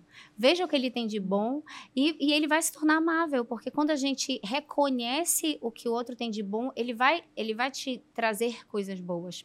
Quando uhum. você só olha o que tem de ruim, a pessoa não frutifica, a pessoa não, os seus talentos não brotam, né? Então é um filme até para a gente ver com as meninas, com as crianças e e, fazer, é, não muito pequena, né? Enfim, mas eu vejo.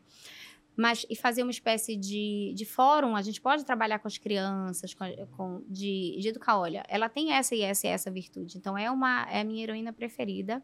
Aí um bônus, um filme que eu também gosto muito, mas eu, eu, juro que eu vou, vou, já vou concluir. Mas é um filme que também tem uma outra demonstração de feminilidade e de autossuperação, que é o Frozen porque é uma a Ana ali, ela começa no filme sendo uma menina frívola, que quer casar com o primeiro que aparece e que ela por amor à irmã, ela final, ela ela cumpre o ato verdadeiro de, de amor verdadeiro, porque ela achava, né? Ela tinha essa ideia, né? Então qual é a narrativa do Frozen? Ela sai, ela quer casar, ela encontra um príncipe, ela acha que ela vai casar e ela descobre, ela é ferida por um, um, um, erro lá da irmã, e ela descobre que ela vai ser ferida quando ela tiver um ato de amor verdadeiro. E o que, que ela acha que é o ato de amor verdadeiro? O ato de amor verdadeiro na cabeça dela é um beijo do príncipe encantado. E ela vai lá pro tal do noivo dela e fica à espera desse beijo. E não tem o beijo, porque ele não era príncipe nenhum, e ela fica frustrada porque ela acha que ela vai morrer porque ela não recebe o beijo. Ou seja, você depositar no beijo romântico o, o, o ato de amor verdadeiro. E quando ela vê que a irmã vai ser morta e ela se coloca, ela se auto-sacrifica, aí ela é curada, porque ela descobre que o ato de amor verdadeiro é o auto-sacrifício. Uhum. Então, esse sacrifício por amor à irmã, que é mais uma vez isso. Então, a gente não precisa ser casada para viver o sacrifício, para viver a feminilidade. Então, não é no noivado necessariamente ali que ela ia viver. Não estou uhum. desmerecendo o, o matrimônio, lógico, quem sou eu. Uhum. Porque muitas, muitas mulheres, assim, dizem que Frozen é feminista, porque não tem um príncipe, porque não sei o quê. Digo, não, vamos pensar que a mensagem do filme é que o, o verdadeiro amor é o sacrifício. E ela vive isso. Então eu acho esses dois desenhos animados, eu acho fantásticos. Interessante. Sentimentos são. Ai, é lindo. É lindo, é muito lindo. Gente, muito, muito, muito obrigado, meu de coração, nesse nosso primeiro podcast aqui da segunda temporada. Foi bom demais. Foi muito assim, bom. Fizemos uma grande estreia. Né, fizemos, né? nossa senhora. Melhor não foi nem com o pé direito, foi o pé direito, esquerdo, foi o corpo inteiro. Excelente. A gente queria agradecer. Só para concluir, é, Paty, como que a gente te encontra nas redes sociais agora? Você falou que está fazendo o lançamento do seu livro. Uhum. nas redes sociais, como que você, a gente te encontra? Em quais redes sociais? Bom, você consegue me encontrar lá na, no Instagram, arroba Preta de Rodinhas. Eu tenho um perfil em todas as redes sociais, mas assim, eu sou ativa mesmo no Instagram, as outras redes eu tenho, e aí eu uso de vez em quando. Né? No Instagram tô tá. sempre lá. Então, arroba preta de rodinha, vocês conseguem ver minhas novidades. Maravilha. Uhum. E Laís, como que a gente te encontra? Então, eu tenho meu perfil pessoal, que é arroba Laís, underline Salles, underline Pinheiro. Ah. E tenho o meu perfil em que eu trabalho essas questões de feminilidade, que é o Entre Esposas, arroba Entre ah. Esposas, tudo junto. Tá. Onde tem, assim, todas essas áreas que eu falei aqui, desde a coisa mais teórica à mais concreta. Maravilha, muito bom. É isso então, né? Muito Thaís? bem. Então Muito a gente bem. quer agradecer infinitamente aí as nossas convidadas especiais que vieram na nossa estreia. Muito obrigada, Paty, pela presença. Obrigada, Laís, também. Obrigada pelo Não convite, podia ter sido melhor, ótimo. né? Jota, obrigada pela muito companhia. Muito obrigado, Thaís. Vamos, estaremos aí nos próximos, tá? E muito obrigado você que acompanhou a gente até aqui. Nos siga, compartilhe. Muitos outros podcasts e episódios virão com outros tantos convidados. É isso. Até mais. Tchau, tchau. Tchau, tchau.